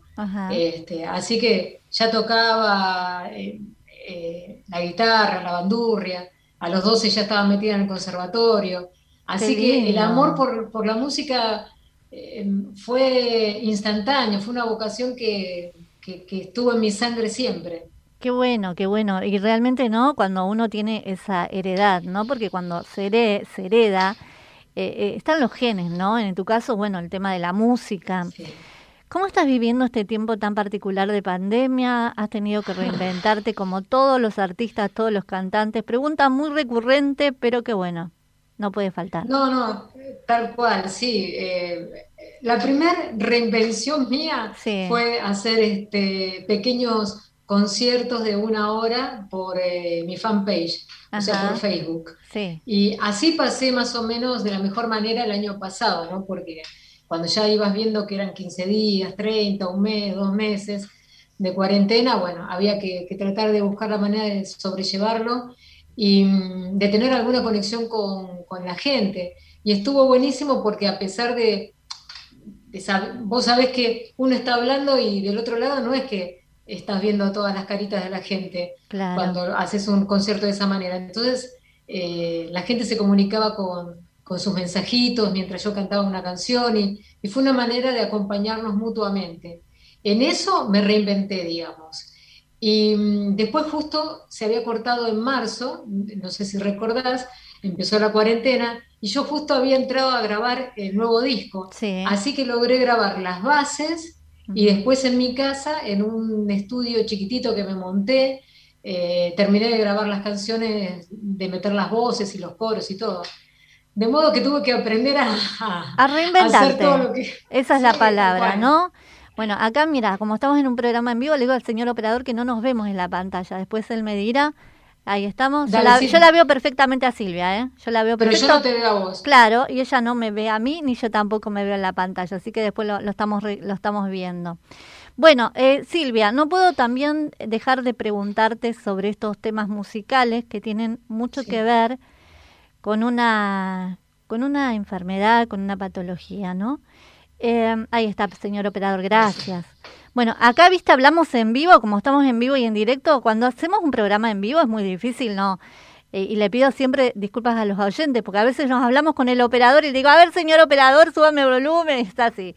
Bueno, eh, contame, contame sobre, sobre esa canción tan especial. Eh, no quiero contarlo yo porque, bueno, mejor que vos, no Dale. creo que nadie lo pueda contar. Vos hablas de la canción Mariposa. Exactamente. Sí, Mariposa está inspirada en los niños y niñas que sufren una enfermedad que se llama epidermólisis bullosa, que es una, una enfermedad que eh, no tiene cura. Podés estar viviendo tu vida a base de cremas, gasas y vendas, porque no hay manera de que se termine la enfermedad. Es una enfermedad genética que surge recién en los primeros años de vida, o sea, entre los 2 y los 5 años se empieza a manifestar. La enfermedad, la característica que tiene es que son ampollas en la piel, la piel se te, se te torna muy frágil, a tal punto que se la conoce como piel de mariposa esta enfermedad o piel de cristal, porque con el simple roce, un, un roce así o, o un estrechar así de- en el brazo de alguien, que como cuando vos abrazás a alguien fuerte, eso Sí. tan solo lastima a la persona. La piel es, es muy, muy sensible, por eso se la reconoce como piel de mariposa, porque son tan frágiles como las alitas de la mariposa. Y el problema de esta enfermedad es que si bien hay varios grados, ¿no? Eh, el grado más, más importante, que es el distrófico, es el que las, las heridas van siendo internas, entonces te va tocando ciertos órganos y luego la piel se pone tirante, por eso vas a ver que hay muchos chiquitos que sufren este, esta variante de la piel de mariposa, que tienen los dedos o las manos totalmente deformes, porque empiezan a, a retraerse los músculos y muchos de ellos están postrados. Eh, la verdad que esta enfermedad yo el año pasado cuando uno se la pasaba conectado, viste, en cuarentena estás más en internet, Sí. eh, la descubrí mirando un video de la Fundación Debra de, de España y me, impactó tanto, la verdad es que me conmovió, porque aparte el tema con, con los chicos a mí es como que me puede. Y, y fue de pronto que, que en el mes de noviembre estaba componiendo en casa, así como uno cuando empieza a hacer una canción, y cuando termino de ver la letra me di cuenta que iba directamente a, a estos niños, ¿no? Entonces por eso le puse mariposa, porque realmente había quedado en mi, en mi inconsciente eh, toda, esa, toda esa historia de la enfermedad que me había pegado tanto. Seguro, y aparte, Así bueno, que- lo estás, lo estás contando y, y también, ¿no? Es, eh, es como, eh, ¿cómo decirlo? Muy fuerte también interpretar una canción así, ¿no? Porque uno pone, en tu caso, buenos sentimientos, eh, sabiendo también a, a que va dirigida a, a- a muchos, muchos chicos, muchas personas que puedan sufrir esa enfermedad y, por supuesto, eh, debe ser movilizante como cada canción, ¿no? Pero esta me imagino que tiene un- una doble eh, una doble cuota de, de sentimiento, de, de emoción. Claro, tal cual, sí, sí. Lo que pasa es que eh, muchas veces en el escenario, cuando uno canta canciones que, que te tocan mucho en la fibra íntima, tenés que como hacerte de tripa corazón, Claro. ¿viste? A- Sí, sí, sí. Ponerte fuerte y seguir cantando aunque sientas el nudo en la garganta. Me ha pasado un montón de veces que por ahí seguís haciendo los acordes de la guitarra, que parezca como que es un arreglo, pero en realidad estás tratando de, De, seguir de tomando el coraje reponerte, interno. claro, de reponerte. tal cual. Sí, nos pasa habitualmente también eh, cuando estamos haciendo un programa, ¿no? Eh, de, de hay algún tema que, que como periodista me ha tocado tratar y, y por ahí la emoción así, a flor de piel, y tenés que seguir hablando o tratar de buscar, no sé, a ver, vamos a un tema musical para reponerte porque es muy difícil. ¿no? Em, siempre están los sueños, siempre están los proyectos. Creo que si una, una, una persona deja de soñar, es como que yo lo, lo tomo, es una opinión muy personal, como que la esperanza no se renueva. ¿Cuáles son los sueños de. Silvia Hertz en lo profesional? En lo profesional, eh, el sueño es que mis canciones lleguen a, a toda la gente, a todos los oídos.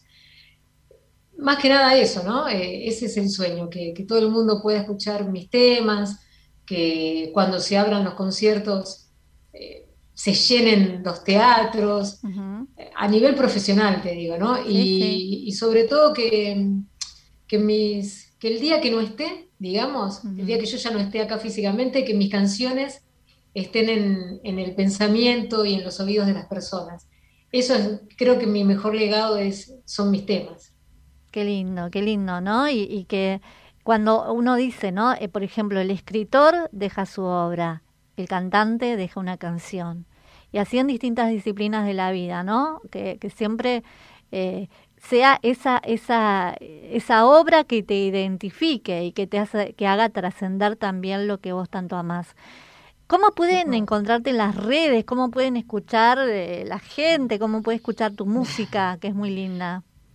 Dale. Bueno, mira, los que usan Spotify, que se familiarizan con esa plataforma, ahí están todos mis discos. Ajá. En Spotify, en Deezer, iTunes, Google Play, eh, Pandora, bueno, ah, YouTube Music, el otro YouTube, el normal donde ves los videos. En todos lados tienen que poner Silvia Hertz, que es con G-E-R-S. Silvia Hertz. Y después en el Facebook ponen Silvia Hertz, pueden seguirme por la fanpage y por supuesto en Instagram, arroba Silvia Hertz. Ahí siempre voy subiendo fotos de, de las nuevas cosas que hago, a veces pongo a- pequeños adelantos del disco. Es, y aparte siempre contesto, cuando me mandan algún mensaje privado tengo la costumbre de contestarlos, así que Genial. hay una linda comunicación. Queremos agradecerte, Silvia, nos encantaría seguir hablando con vos, pero realmente, bueno, tenemos muchísimas notas y, y, bueno, estamos ahí aguardando también a otra, otra cantante que, que está allí en espera. Entonces, repetimos nuevamente tus redes rápidamente para que la gente pueda escucharte. En Instagram, arroba Silvia Gers, con G-E-R-S. En Facebook, en la fanpage, también Silvia Gers. En YouTube, en el canal, pone Silvia Gers, aparecen todos los vídeos. Y en todas las plataformas digitales de audio, pone Silvia Gers, siempre acuérdense con G-E-R-S, y aparecen todos mis discos. Y ahí nos comunicamos. Queremos agradecerte, queremos agradecerle también a Ceci, tu prensa, y bueno, a toda la gente que compone ese equipo maravilloso de comunicación y prensa también. Gracias por esta amabilidad y todos los éxitos habidos y por haber, Silvia, para vos. Muchísimas gracias a vos, Gaby, y al operador también, que nos puso para vernos. Así es. Así que A y Nico. gracias y un abrazo gigante, Nico. Y un abrazo gigante para toda la audiencia. Un abrazo, un abrazo gigante para vos también. Chao. Le escuchamos a Silvia y volvemos con muchísimo más. Aquí, en Alunizate Radio Tren Topic. No te muevas de ahí. su desazón.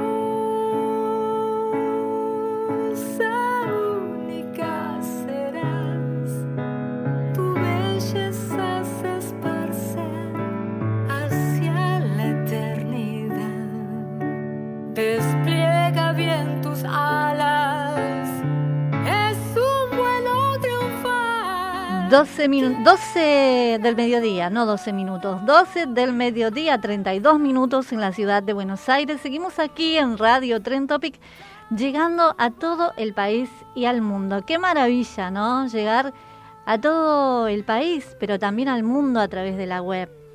Esta conexión tan directa y tan mágica que solamente la radio puede establecer. Yo te decía que íbamos a viajar por distintas partes del país y del mundo. Y queremos presentarla a ella, si ella me escucha. Estamos en vivo y en directo, Radio Trend Topic, llegando a todo, como te decía, a toda la Argentina y también al mundo a través de la web. Porque tenemos que presentarla a esta maravillosa cantante. Cuando hablamos de una maravillosa cantante, a mar- maravillosa voz también, nos referimos a Dalí, a Dalí Montero. Hola Dalí, ¿cómo estás? Gaby Peralta te saluda de este lado. Hola Gaby, ¿cómo estás? Qué lindo recibimiento, por Dios. Qué, qué- qué lindo tu, tu, tu tus ganas, cómo presentas el programa. La verdad es que, que, me da mucha alegría escucharte. ¿Cómo estamos? Muy bien, y me da mucha alegría a mí verte y poder entrevistarte. Digo, la tecnología, qué maravilla, ¿no? Qué, qué, qué Sí, lindo. claro. ¿Desde, Claro dónde, sí. ¿Desde dónde vos nos estás recepcionando? A ver, contale a la gente. ¿Qué parte te, te encontrás?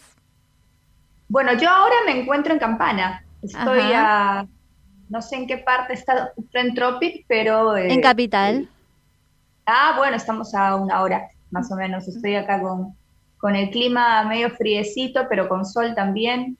Así que, bueno, bien, bien, porque han, han- han habido días un poquito más fríos, ahí acostumbrándome un poco a, a estos cambios bruscos de clima. Eh, cambios bruscos, porque vos no sos de Argentina, ¿no es cierto? Contale a la gente, ¿dónde naciste? Sí, yo soy peruana, eh, tengo acá cuatro años y, y bueno, vine acá a hacer carrera, vine acá a hacer un poco de música, de difusión de lo que hacía en mi país. Así que estuve por ahí haciendo algunas cositas, entre ellas eh, mi participación en el programa La Voz Argentina. Y, y bueno, eso me llevó a más o menos relacionarme un poquito más con, el mercado musi- musical de aquí, conocer bastantes personas y, sobre todo llevarme una grata experiencia. Y ahora, bueno, difundiendo este nuevo álbum que, salió contra todo pronóstico a pesar de la pandemia, ¿no? Qué difícil, ¿no? Este tiempo tan particular que, que vivimos. Justamente recién hablaba con otra cantante y ella me decía lo mismo, hay que reinventarse, han tenido que reinventarse ustedes. En tu caso, Adalí, ¿cómo fue esto de, bueno, buscarle como quien dice la vuelta para poder seguir conectándote con tu público y hacer lo que tanto amas que es cantar y llegar a un público que es muy grande? Bueno, en, en realidad el, ha sido muy difícil por, por las cuestiones personales, más, más por la parte emotiva, ¿no? Porque creo que los artistas de una u otra manera estamos acostumbrados a adaptarnos toda la vida, porque sobre todo cuando eres independiente te las buscas de lo, de lo que sea. Si no lo puedes cantar en un bar, en un boliche, bueno, cantas en tal lado, tratas de ver siempre maneras de difusión. Eh, el Internet nos acompaña hace mucho tiempo ya y, la verdad es que más que eh, las herramientas, lo más difícil fue las emociones. Nosotros los cantantes eh, y los artistas en general trabajamos con las emociones. Entonces, cuando, cuando pasan cosas tan difíciles como esta, influyen mucho. A mí, por ejemplo, me, me influye en la voz. Entonces, para mí fue un bajón tremendo. Eh, estaba fuera del país, estaba con mucha, con mucha pena, pero también con mucho miedo de perder a mi familia, de perder a mis papás, eh, con, con esta situación que la verdad nos, nos, nos, nos tiene pues este, diariamente eh, solamente pensando en, en, en vivir intensamente cada día, porque no sabes qué es lo que va a pasar mañana. ¿no? Seguro, seguro. Y fue toda una, un aprendizaje, sobre todo de, de, por ejemplo, este nuevo proyecto, este nuevo disco, eh, antes de la pandemia, antes que pase todo esto, este disco As humans, we're naturally driven by the search for better. But when it comes to hiring, the best way to search for a candidate isn't to search at all. Don't search, match with Indeed. When I was looking to hire someone, it was so slow and overwhelming. I wish I had used Indeed. If you need to hire, you need Indeed. Indeed is your matching and hiring platform with over 350 million global monthly visitors, according to Indeed data, and a matching engine that helps you find quality candidates fast. Ditch the busy work. Use Indeed for scheduling, screening, and messaging so you can connect with candidates faster. And Indeed doesn't just help you hire faster. 93% of employers agree Indeed delivers the highest quality matches compared to other job sites, according to a recent Indeed survey. And listeners of this show will get a $75 sponsored job credit to get your jobs more visibility at Indeed.com slash podcast. That's Indeed.com slash podcast. Terms and conditions apply. Hello, it is Ryan, and we could all use an extra bright spot in our day, couldn't we? Just to make up for things like sitting in traffic, doing the dishes, counting your steps, you know, all the mundane stuff. That is why I'm such a big fan of Chumba Casino. Chumba Casino has all your favorite social casino style games that you can play for free anytime, anywhere with daily bonuses. That should brighten your day a little. Actually, a lot. So sign up now at chumbacasino.com. That's chumbacasino.com. No purchase necessary. VGW Group. Void were prohibited by law. See terms and conditions. 18 plus. iba a ser de, de un corte en particular, se iba a llamar distinto, no sé qué tipo de emociones iba a tener, pero lo positivo es que pude descargar todo lo que sentía eh, en música, ¿no? Y ahora es un nuevo disco y, y esto me permite a mí de una u otra manera eh, concentrarme, concentrarme en este nuevo proyecto para, para, para seguir dentro del mercado y, sobre todo porque es un disco bastante orgánico y, muy donde lo- el, la- el- el protagonista más importante son las canciones, ¿no? Porque es mi sentir sin, sin ningún tipo de, de visión ni nada y, y creo que si, si, si tengo que resumirlo en algo, eh, lo más difícil fue eso, adaptarte a seguir trabajando a pesar de los temores y los miedos diarios que, que te persiguen con esta situación, ¿no? ¿Qué significa para vos haber pasado bueno, por la Bolsa Argentina, también el reconocimiento de la gente, con esa voz que tenés espectacular y que por supuesto ese talento innato, ¿no? Nace con vos. Gracias. Para mí fue, fue una decisión un poquito difícil porque yo ya me venía de, de- de participar en, en La Voz Perú. Había estado en, mi país eh, haciendo este, eh, esta experiencia nueva de, de cantar, en- de concursar, porque yo ya había grabado un disco, ya venía con una carrera hecha, entonces fue para mi público un poco raro volver a, participar en un reality, ¿no? Entonces, em, tomar la decisión de hacerlo aquí fue básicamente por, unos amigos en un asado donde me dijeron, bueno, Dalí, ya está, Amigos argentinos me dijeron, ah, ya está, tienes que entrar porque acá todavía no te conocen y es una puerta importante. Y sinceramente no creí que iba a llegar hasta esas instancias porque acá, a diferencia de mi país, hay muchísima competencia y mucho talento de todas partes del mundo. Las colas eran gigantescas, yo me fui al casting de Mar del Plata y, y fue una cosa de, de- de todo el día que yo ya no podía más, del cansancio, que cuando llegué, cuando entré, para mí ya era un logro de, estar adentro y de que me hagan el casting para que haber superado, digamos, a tantas personas talentosas, ¿no? Me imagino. Sí, fue, fue, fue emocionante, fue emocionante incluso competir con el ganador, porque eso fue lo, lo más, lo más fuerte, ¿no? Porque a pesar de no haber pasado a la final, creo que, que el haber estado tan pegada con el finalista, con el favorito del programa, para mí también es, es, es muy fuerte, ¿no? ¿Cómo? Creo que Sí. Habrá sido, habrá Creo- sido una instancia bastante difícil, ¿no? También en lo personal para vos. Sí, sí, volver a participar, volver a tener este, a, mi, a, a mi país en vela ahí mirando a ver qué pasaba. Este, y también era la, bueno, lo normal, ¿no? Que te digan, bueno, pero ella es la peruana, no puede ganar una peruana o no puede ganar alguien de otro país, siempre la polémica. Así que yo más, yo ni siquiera pensaba en ganar, hubiera sido maravilloso, pero en realidad fue el recorrido, ¿no? La experiencia de compartir con gente de todo el mundo y, y eso, sobre todo que, que eso me permitió que mucha gente de acá, de provincias, de varios lugares me sigan escribiendo y, y recordando las canciones que interpreté, ¿no? En el programa. Adalí, hablando de, de, de la gente que te escribe, de la gente que te escucha, ¿cómo pueden encontrarte en las redes? ¿Cómo pueden escuchar tu música? Eh, pueden entrar a- en mis redes sociales, estoy en Facebook, en Instagram, en, en- en todas, Adalí Montero, tal cual, Adalí Montero, este, pueden escuchar el nuevo álbum en Spotify, que se llama Hipófisis. Sí. Los invito a escuchar también este nuevo corte, el, el corte principal que fue grabado con Lula Bertoldi, que es una cantante muy grosa acá, muy capa, que, que agradezco la humildad que tuvo de, de- de cantar conmigo ese tema. Y, y los invito, los invito a escucharlo porque la verdad que, que componer y escribir en plena pandemia fue una catarsis Me eh, imagino. tremenda, y es algo que no me voy a olvidar nunca. Me, imagino. Eh, por eso justo hablábamos del tema de reinventarse. ¿Y cuál es la respuesta de la gente, no? En este esta virtualidad que vamos a ver hasta cuándo se extiende. Pero ¿cómo es la respuesta de la gente? Contame. As humans, we're naturally driven by the search for better. But when it comes to hiring, the best way to search for a candidate isn't to search at all. Don't search, match with Indeed. When I was looking to hire someone, it was so slow and overwhelming.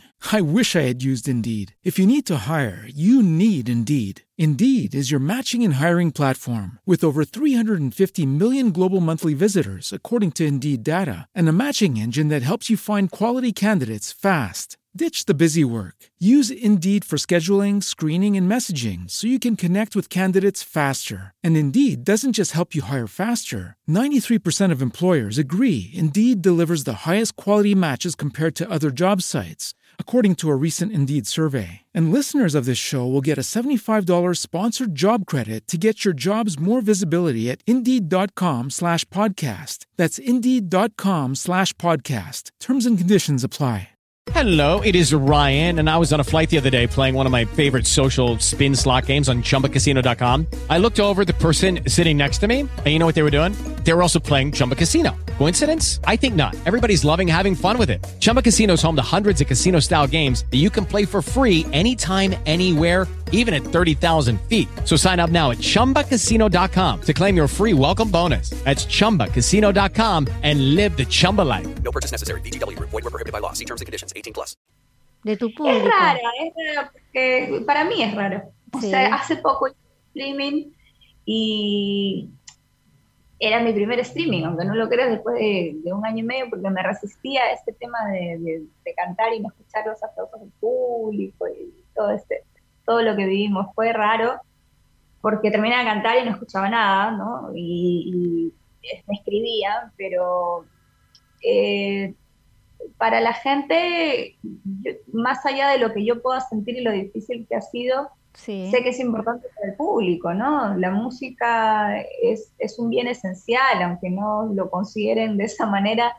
Eh, sin música muchas personas no hubieran sobrevivido a esta época. Es Creo que cierto. todos nos relacionamos con alguna canción, con algo que, que nos saque de este panorama y nos, nos traslade a ese momento bonito. Y, y pensando en eso es que también me obligo a, a estar y a, y a grabar y, y- y ver las maneras para, para poder compartir, ¿no? Y adaptarse, adaptarse porque tenemos para rato. Totalmente. ¿Qué, ¿Cuál es tu sueño, Adalí? ¿Cuál es el sueño inmediato que Adalí tiene, no? A pesar de las circunstancias que estamos viviendo. ¿Cuál es tu sueño en lo profesional?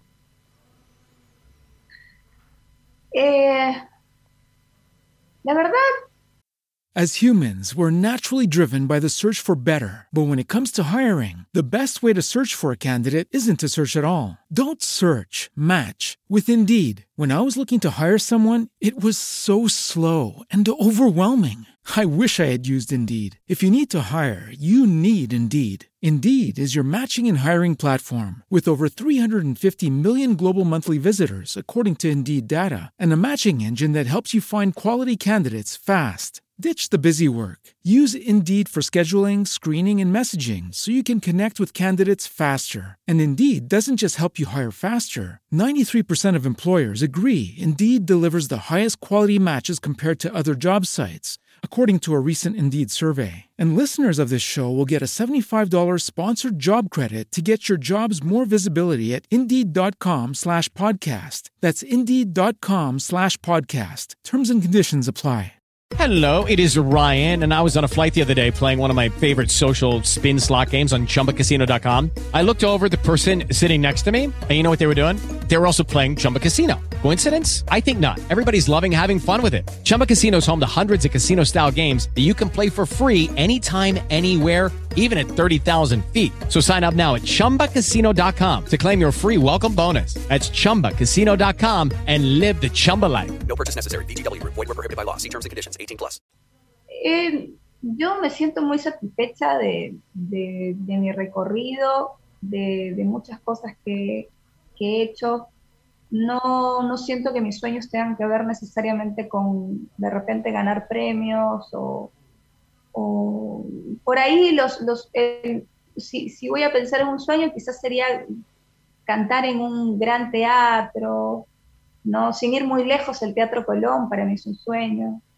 Eh, lugares emblemáticos, históricos, eh, tener, eh, cantar con una sinfónica, cosas que tengan que ver con, con maximizar y potencializar la, música en sí.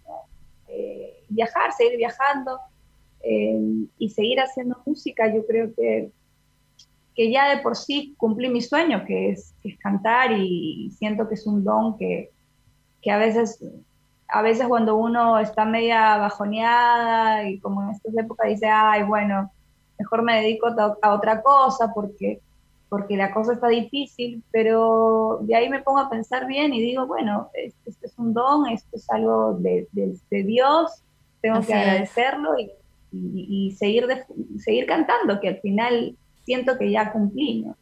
Bueno, te deseamos todos los éxitos habidos y por haber, que esos sueños sigan creciendo aún más. Seguramente vas a lograr muchísimas cosas, pues sos joven y, y tenés mucho, mucho camino por delante. Así que gracias, agradecemos también a Julieta, tu prensa, que es maravillosa persona. Así que, bueno, simplemente gracias y, y, esperemos tener una próxima entrevista en breve. Gracias, Adalí. Encantada, Gaby. Un beso para ustedes, para Aluz, Alunizate, que es un juego de palabras. Alunizate, como, como digo siempre, ¿viste? Porque a veces eh, algunos, algunas personas me dicen alucinante, no, es alunizate.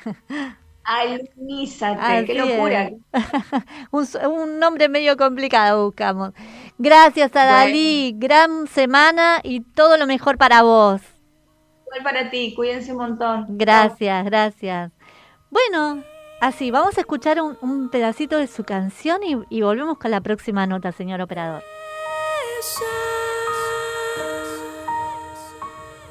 De hambre, de miedo.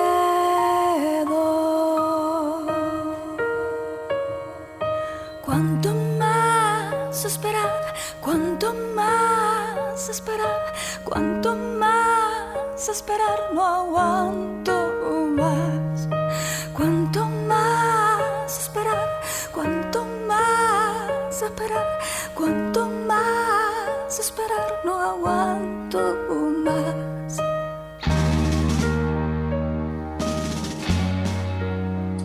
...46 minutos... ...nos separan de las 12 del mediodía... ...en todo el país... ...qué bueno y qué gratificante... ...poder hacer cada entrevista, poder llegar a vos que estás allí del otro lado y poder entrevistar a grandes cantantes con voces extraordinarias, espectaculares, diría yo. Eh, y viajamos a qué parte del país, o no sé si en la misma, en la misma, eh, mismo Buenos Aires, ¿no?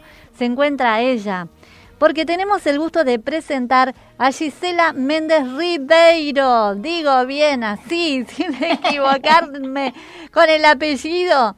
Hola Gisela. Gaby Peralta. Hola, buen día, Gaby. buen día a todos tus oyentes y bueno, televidentes también. Gracias por el espacio. Y bueno, muy contenta de acá, desde Santa Ana de los Huácaras, eh, un pueblito a 15 kilómetros de la capital correntina, bueno, que hace 10 años que, que, elegí para vivir, pero soy oriunda de Paso de los Libres, frontera con Brasil. Ah, mira vos, o sea que estás en, en Corrientes. Estoy en Corrientes. Qué lindo. Me, me, vine a vivir acá hace un buen tiempo, después que estuve viviendo en Francia. Hace 15 años estuve viviendo en Francia y bueno, después me vine a vivir para estos lados Sí. Eh, en Resistencia, que queda ahí nomás cruzando el puente, acá de la capital. La capital de Chaco, que es, eh, te digo, mi mamá nació en Chaco, así que Resistencia Chaco. Claro, Resistencia, una hermosa ciudad, la ciudad de la escultura, porque hay como más de 500 esculturas que nadie las rompe, que eso está buenísimo. Es una ciudad muy, muy cultural, entonces pero bueno, decidimos venirnos para acá, para un pueblito donde hay calles de arena, donde acá atrás tenemos, hay una laguna que, Estoy viendo. hay carpinchos. Ay, qué hay maravilloso. Me quiero ir ya, a ese lugar. Voy a y estoy acá a 5 kilómetros del aeropuerto. Ay, mira, voy a, voy a viajar imaginariamente, ya que ahora no se puede, pero bueno, imaginariamente voy a llegar allí. Bueno, quiero decirte antes que empecemos la entrevista, está escuchando y viendo en este momento la gente también de eh, Apuro Mate y Chamamé, Argentinísima Satelital. Eh, saludamos a los dos Jorges, a Gaby y a todo el equipo maravilloso eh, que está esperando tu saludo también. Qué linda, argentinísima, satelital. Mirá, mirábamos mucho cuando estaba en Paso de los Libres con mis padres. Eh, bueno, ellos tienen ahí el canal, así que qué lindo, qué lindo, un cariño grande para todos ahí los... La gente de los- Apuro los organ- Chamamé, mirá que dice, bueno, el Mate y saludo. chamamé, qué lindo, es, es toda una- muchas gracias. Así que bueno, eh, queremos también preguntarte, ¿no? Porque cuánto camino recorrido en la musical, cuántos escenarios importantes, cuántos países. Nómbrame los países donde vos has recorrido, por favor. Bueno, en primer lugar, ahí en la frontera con Brasil, bueno, me recorrí casi todas las ciudades, eh, Río Grande do Sul, que es un estado muy grande, Chamamecero también, así como Mato Grosso do Sul también es otro estado. Siempre he recorrido todos los festivales nativistas, fui jurado, y bueno, mi familia paterna es brasilera, por eso yo también hablo portugués, naturalmente. Yo te iba a preguntar, bueno, ¿hablas portugués? Sí, hablo portugués y canto chamamé en portugués porque el, Ah, el chamamé mira. es parte de la cultura brasileña. Mi papá es acordeonista, eh, bueno, tocó siempre el acordeón a piano, que hay bastante influencia de- del tema de- del acordeón a piano en, en Brasil. Sí. Y bueno, y así iniciamos esta música, este, este amor por el chamamé hace muchos años. Y bueno, y creo que disfrutando, que era lo que siempre me pedía mi papá, que disfrute, que disfrute de lo que hago. eh, sin querer las, las puertas se fueron abriendo y, y bueno, me fui a vivir a, a Buenos Aires, que fue el primer riesgo así grande Ajá. para mí, porque me sentía como cocodrilo dandy en una ciudad grande. ¿Y cómo, allá cómo- por el 95. ¿Cómo, cómo eh, viviste, no? ¿Qué te parece Buenos Aires? Y bueno, y Buenos Aires al principio fue bastante traumático porque no sabía ni que era una escalera mecánica, imagínate, ni el subte ni nada. Allá por los años 95, que era diferente, obviamente, donde, bueno, uno salía un poco más, era, Sí. era, era bastante más tranquilo. Pero eh, después de ahí, digamos, es como dije, bueno, extraño mucho la tierra, volví. De ahí me fui a vivir Rosario y después volví de nuevo a, Buenos Aires y ahí me quedé bastante tiempo que, ahí me gustó mucho, me gustó la noche, me gustó la, la movida cultural que hacen, estaba como muy en contacto, ¿no? Con los folcloristas, con los colegas, estaba linda, ¿no? Pero bueno, decidí después hacer un paso más, más grande que fue a vivir a, fui a vivir a París y Ajá. allá estuve con, con Rudy Nini Flores eh, haciendo giras bajo, el, bajo la producción de Michel Plisson, que es un, music- un etnomusicólogo francés que ama el chamamé. Y bueno, y ahí hicimos una gira, grabamos un disco en Radio France, en la radio estatal ahí dentro de la música, de la colección de música del mundo, con el sello Cora, que fue distribuido en Japón, en Europa, en Canadá, ese disco. Y bueno, y estuve ahí casi dos años, eh, viví ahí y, bueno, y me volví obviamente porque que no había nada más lindo que estar en la tierra de uno, bueno, yo soy hija única, entonces dije, me voy a arriesgar y voy a arrancar de nuevo en mi tierra eh, y así fue. Eh, después, bueno, de acá, desde mi tierra, salieron estos viajes a, a Estados Unidos, a- y bueno, y por último ahora a Japón, que fue... Eso te iba a preguntar. A Japón, ¿cómo es, Sí. la, ¿cómo es el público japonés?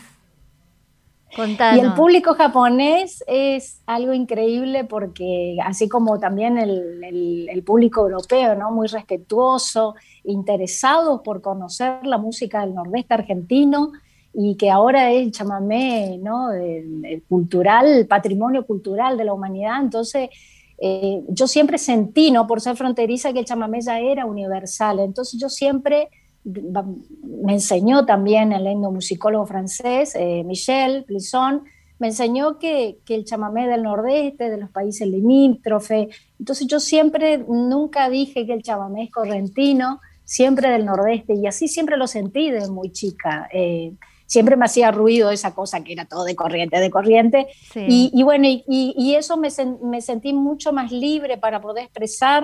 eh, y los japoneses fueron muy respetuosos, muy interesados. Imagínate, me llevaron al Cosquín Japón, que hace ahora hace 47 años que está vigente, es un festival paralelo Sí. al Festival de Cosquín de Córdoba. Es increíble, bueno, y nunca se plantó la semilla del chamamé en esa ciudad que es Kawamata, departamento de Fukushima. Ujú. Y bueno, los, con los 45 años quisieron festejar con chamamé y ahí estuvimos, le llevé a los músicos que me acompañan, que fue maravillosa la experiencia, y después ahí hicimos una gira por Fukuoka, en Nagoya, en, en Tokio y también en la, en la Embajada Argentina de Japón, que, que ahí le hicimos la comida típica, ¿no? De, del embaitú, el, el chipá, Qué el rico. choripán.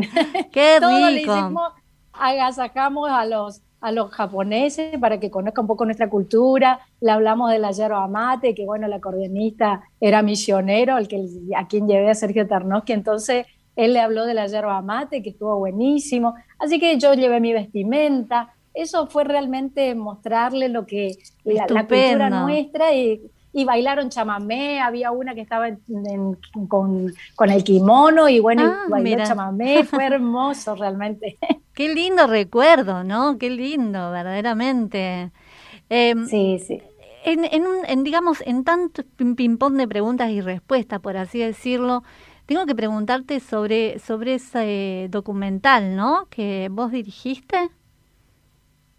Sí, es un documental de 11 capítulos que se titula El chamamé y sus mujeres. Mi compañero es cineasta, chaqueño, y, y bueno, él es muy premiado en el Nordeste. Y, y bueno, y yo un día le decía que a mí siempre me hacía ruido de, de dónde estaban, ¿no? Me preguntaba siempre dónde estaban las voces femeninas que, que son mis referentes, que por ahí no se las escuchaba más, no estaban sonando más en las radios, no las veía en los festivales.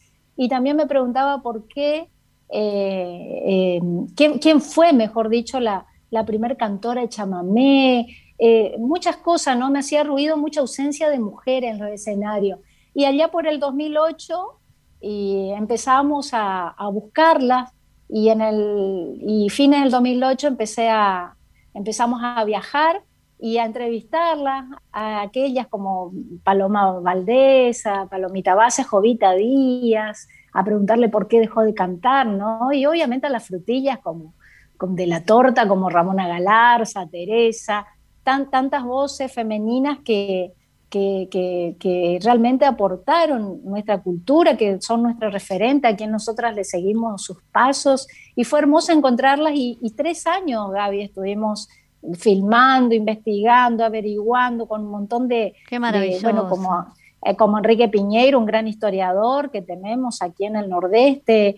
Entonces, gracias a él, a una psicóloga también, para que hable la mujer cómo ocupa ese lugar, ¿no? Y, y, qué es lo que pasó también a lo largo de la historia y el chamamé, sobre todo María Ofelia, eh, las hermanas Vera, que, que fueron dos mujeres, eh, tres mujeres, mejor dicho, que, que arrancaron las bailantas, donde las bailantas eran netamente de hombres y ellas se embarraban hasta las rodillas, empujando camionetas y entrando a esos parajes, ¿no? De, Mujeres, de mujeres Entonces, realmente ejemplares, ¿no? Hace muy poquito entrevisté a las hermanas Vera, mira, hace dos semanas atrás. Maravillosas Ay, también. es- son maravillosas, realmente son amigas mías y, y bueno, y siempre, bueno, con Bonnie es la que siempre viene acá, durante la pandemia es con la única que me veo, me Ah, viene a mira. Y, y bueno, y creo, y ellas siempre me contaron, ¿no? Su historia, así que bueno, cada uno me pueden, pueden buscar ahí en YouTube, el Chamamé y su mujer, es un trabajo inédito, nunca se pasó a un, a un canal, ni siquiera eh, tuvimos la oportunidad, pero sí tuvimos el apoyo de Sadaí, que estuvo buenísimo, gracias a Teresa Parodi, que es la madrina del, del documental, Le así como mandamos las un, hermanas un Vera. saludo a Teresa Parodi también. Sí, una grande y nos ayudó un montón para que podamos concretar y tres años realmente, Gaby, que, que pudimos de alguna manera eh, visibilizar a esas voces, las que han dejado su vida por la música y bueno, y creo que ahora cuando se, eh, se muere Ramona eh, el 22 de octubre, con muchas colegas, no solo cantoras, sino instrumentistas, difusoras, gestoras, eh, llevamos un acuerdo de que, de que el 15 de junio, que es el natalicio de Ramona, eh, y junto con el también de Marilí Morales Segovia, una gran autora de la música. Em, y bueno, y queremos que el 15 de junio sea el Día Nacional de la Mujer Chamamecera para, para homenajearlas a ella que dieron su vida por la música, todas, a, a las grandes referentes que tenemos y también a las que están presentes y a las que vendrán también. Qué bueno. Queremos agradecerte por esta nota, ya estamos finalizando nuestro programa, pero gracias por esta amabilidad, por esta gentileza, esta simpatía y bueno, todo lo mejor para vos, Gisela. Bueno, yo te agradezco, Gaby, por este espacio, un cariño enorme a todos tus oyentes y televidentes. Y bueno, arigato, como dicen, arigato, Arigato. amiga. y nos vemos hasta pronto y cuídense mucho. Dios te bendiga mucho. Chau, chau. Gracias, chau, chau. Y así nos estamos despidiendo, ¿sí? Con su música. Vamos a, a- a escuchar y por supuesto a, a deleitarnos, ¿eh? porque ya estamos empezando el otro programa, señor operador. Hasta el próximo alunizato, el próximo lunes. Mira rascado, patitas chuecas, María va, pisando apenas la arena ardiente, María va, calcina al monte un sol de fuego, María va, temor bombero, palmaristero. María va. Quiso la siesta ponerle un niño a su soledad. De trigo y luna y de su mano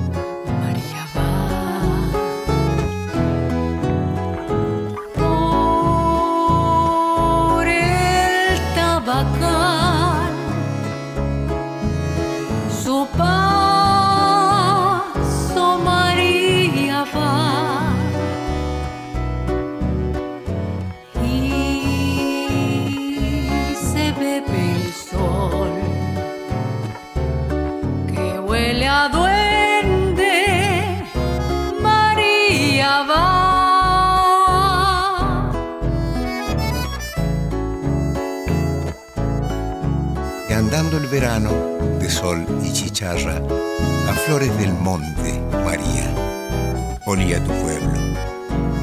Un tren perezoso, resuello y resueño, a calle regada, María, olía tu pueblo. A pura inocencia de niño pueblero, a calle regada, a flores del monte,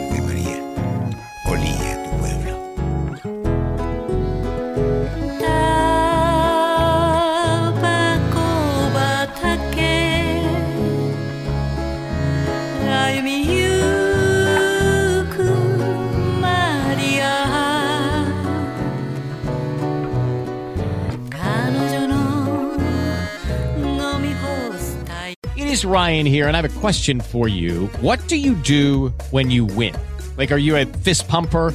A woohooer, a hand clapper, a high fiver. I kind of like the high five, but if you want to hone in on those winning moves, check out Chumba Casino. At chumbacasino.com, choose from hundreds of social casino style games for your chance to redeem serious cash prizes. There are new game releases weekly, plus free daily bonuses. So don't wait. Start having the most fun ever at chumbacasino.com. No purchase necessary. Group. Void were prohibited by law. See terms and conditions. 18 plus.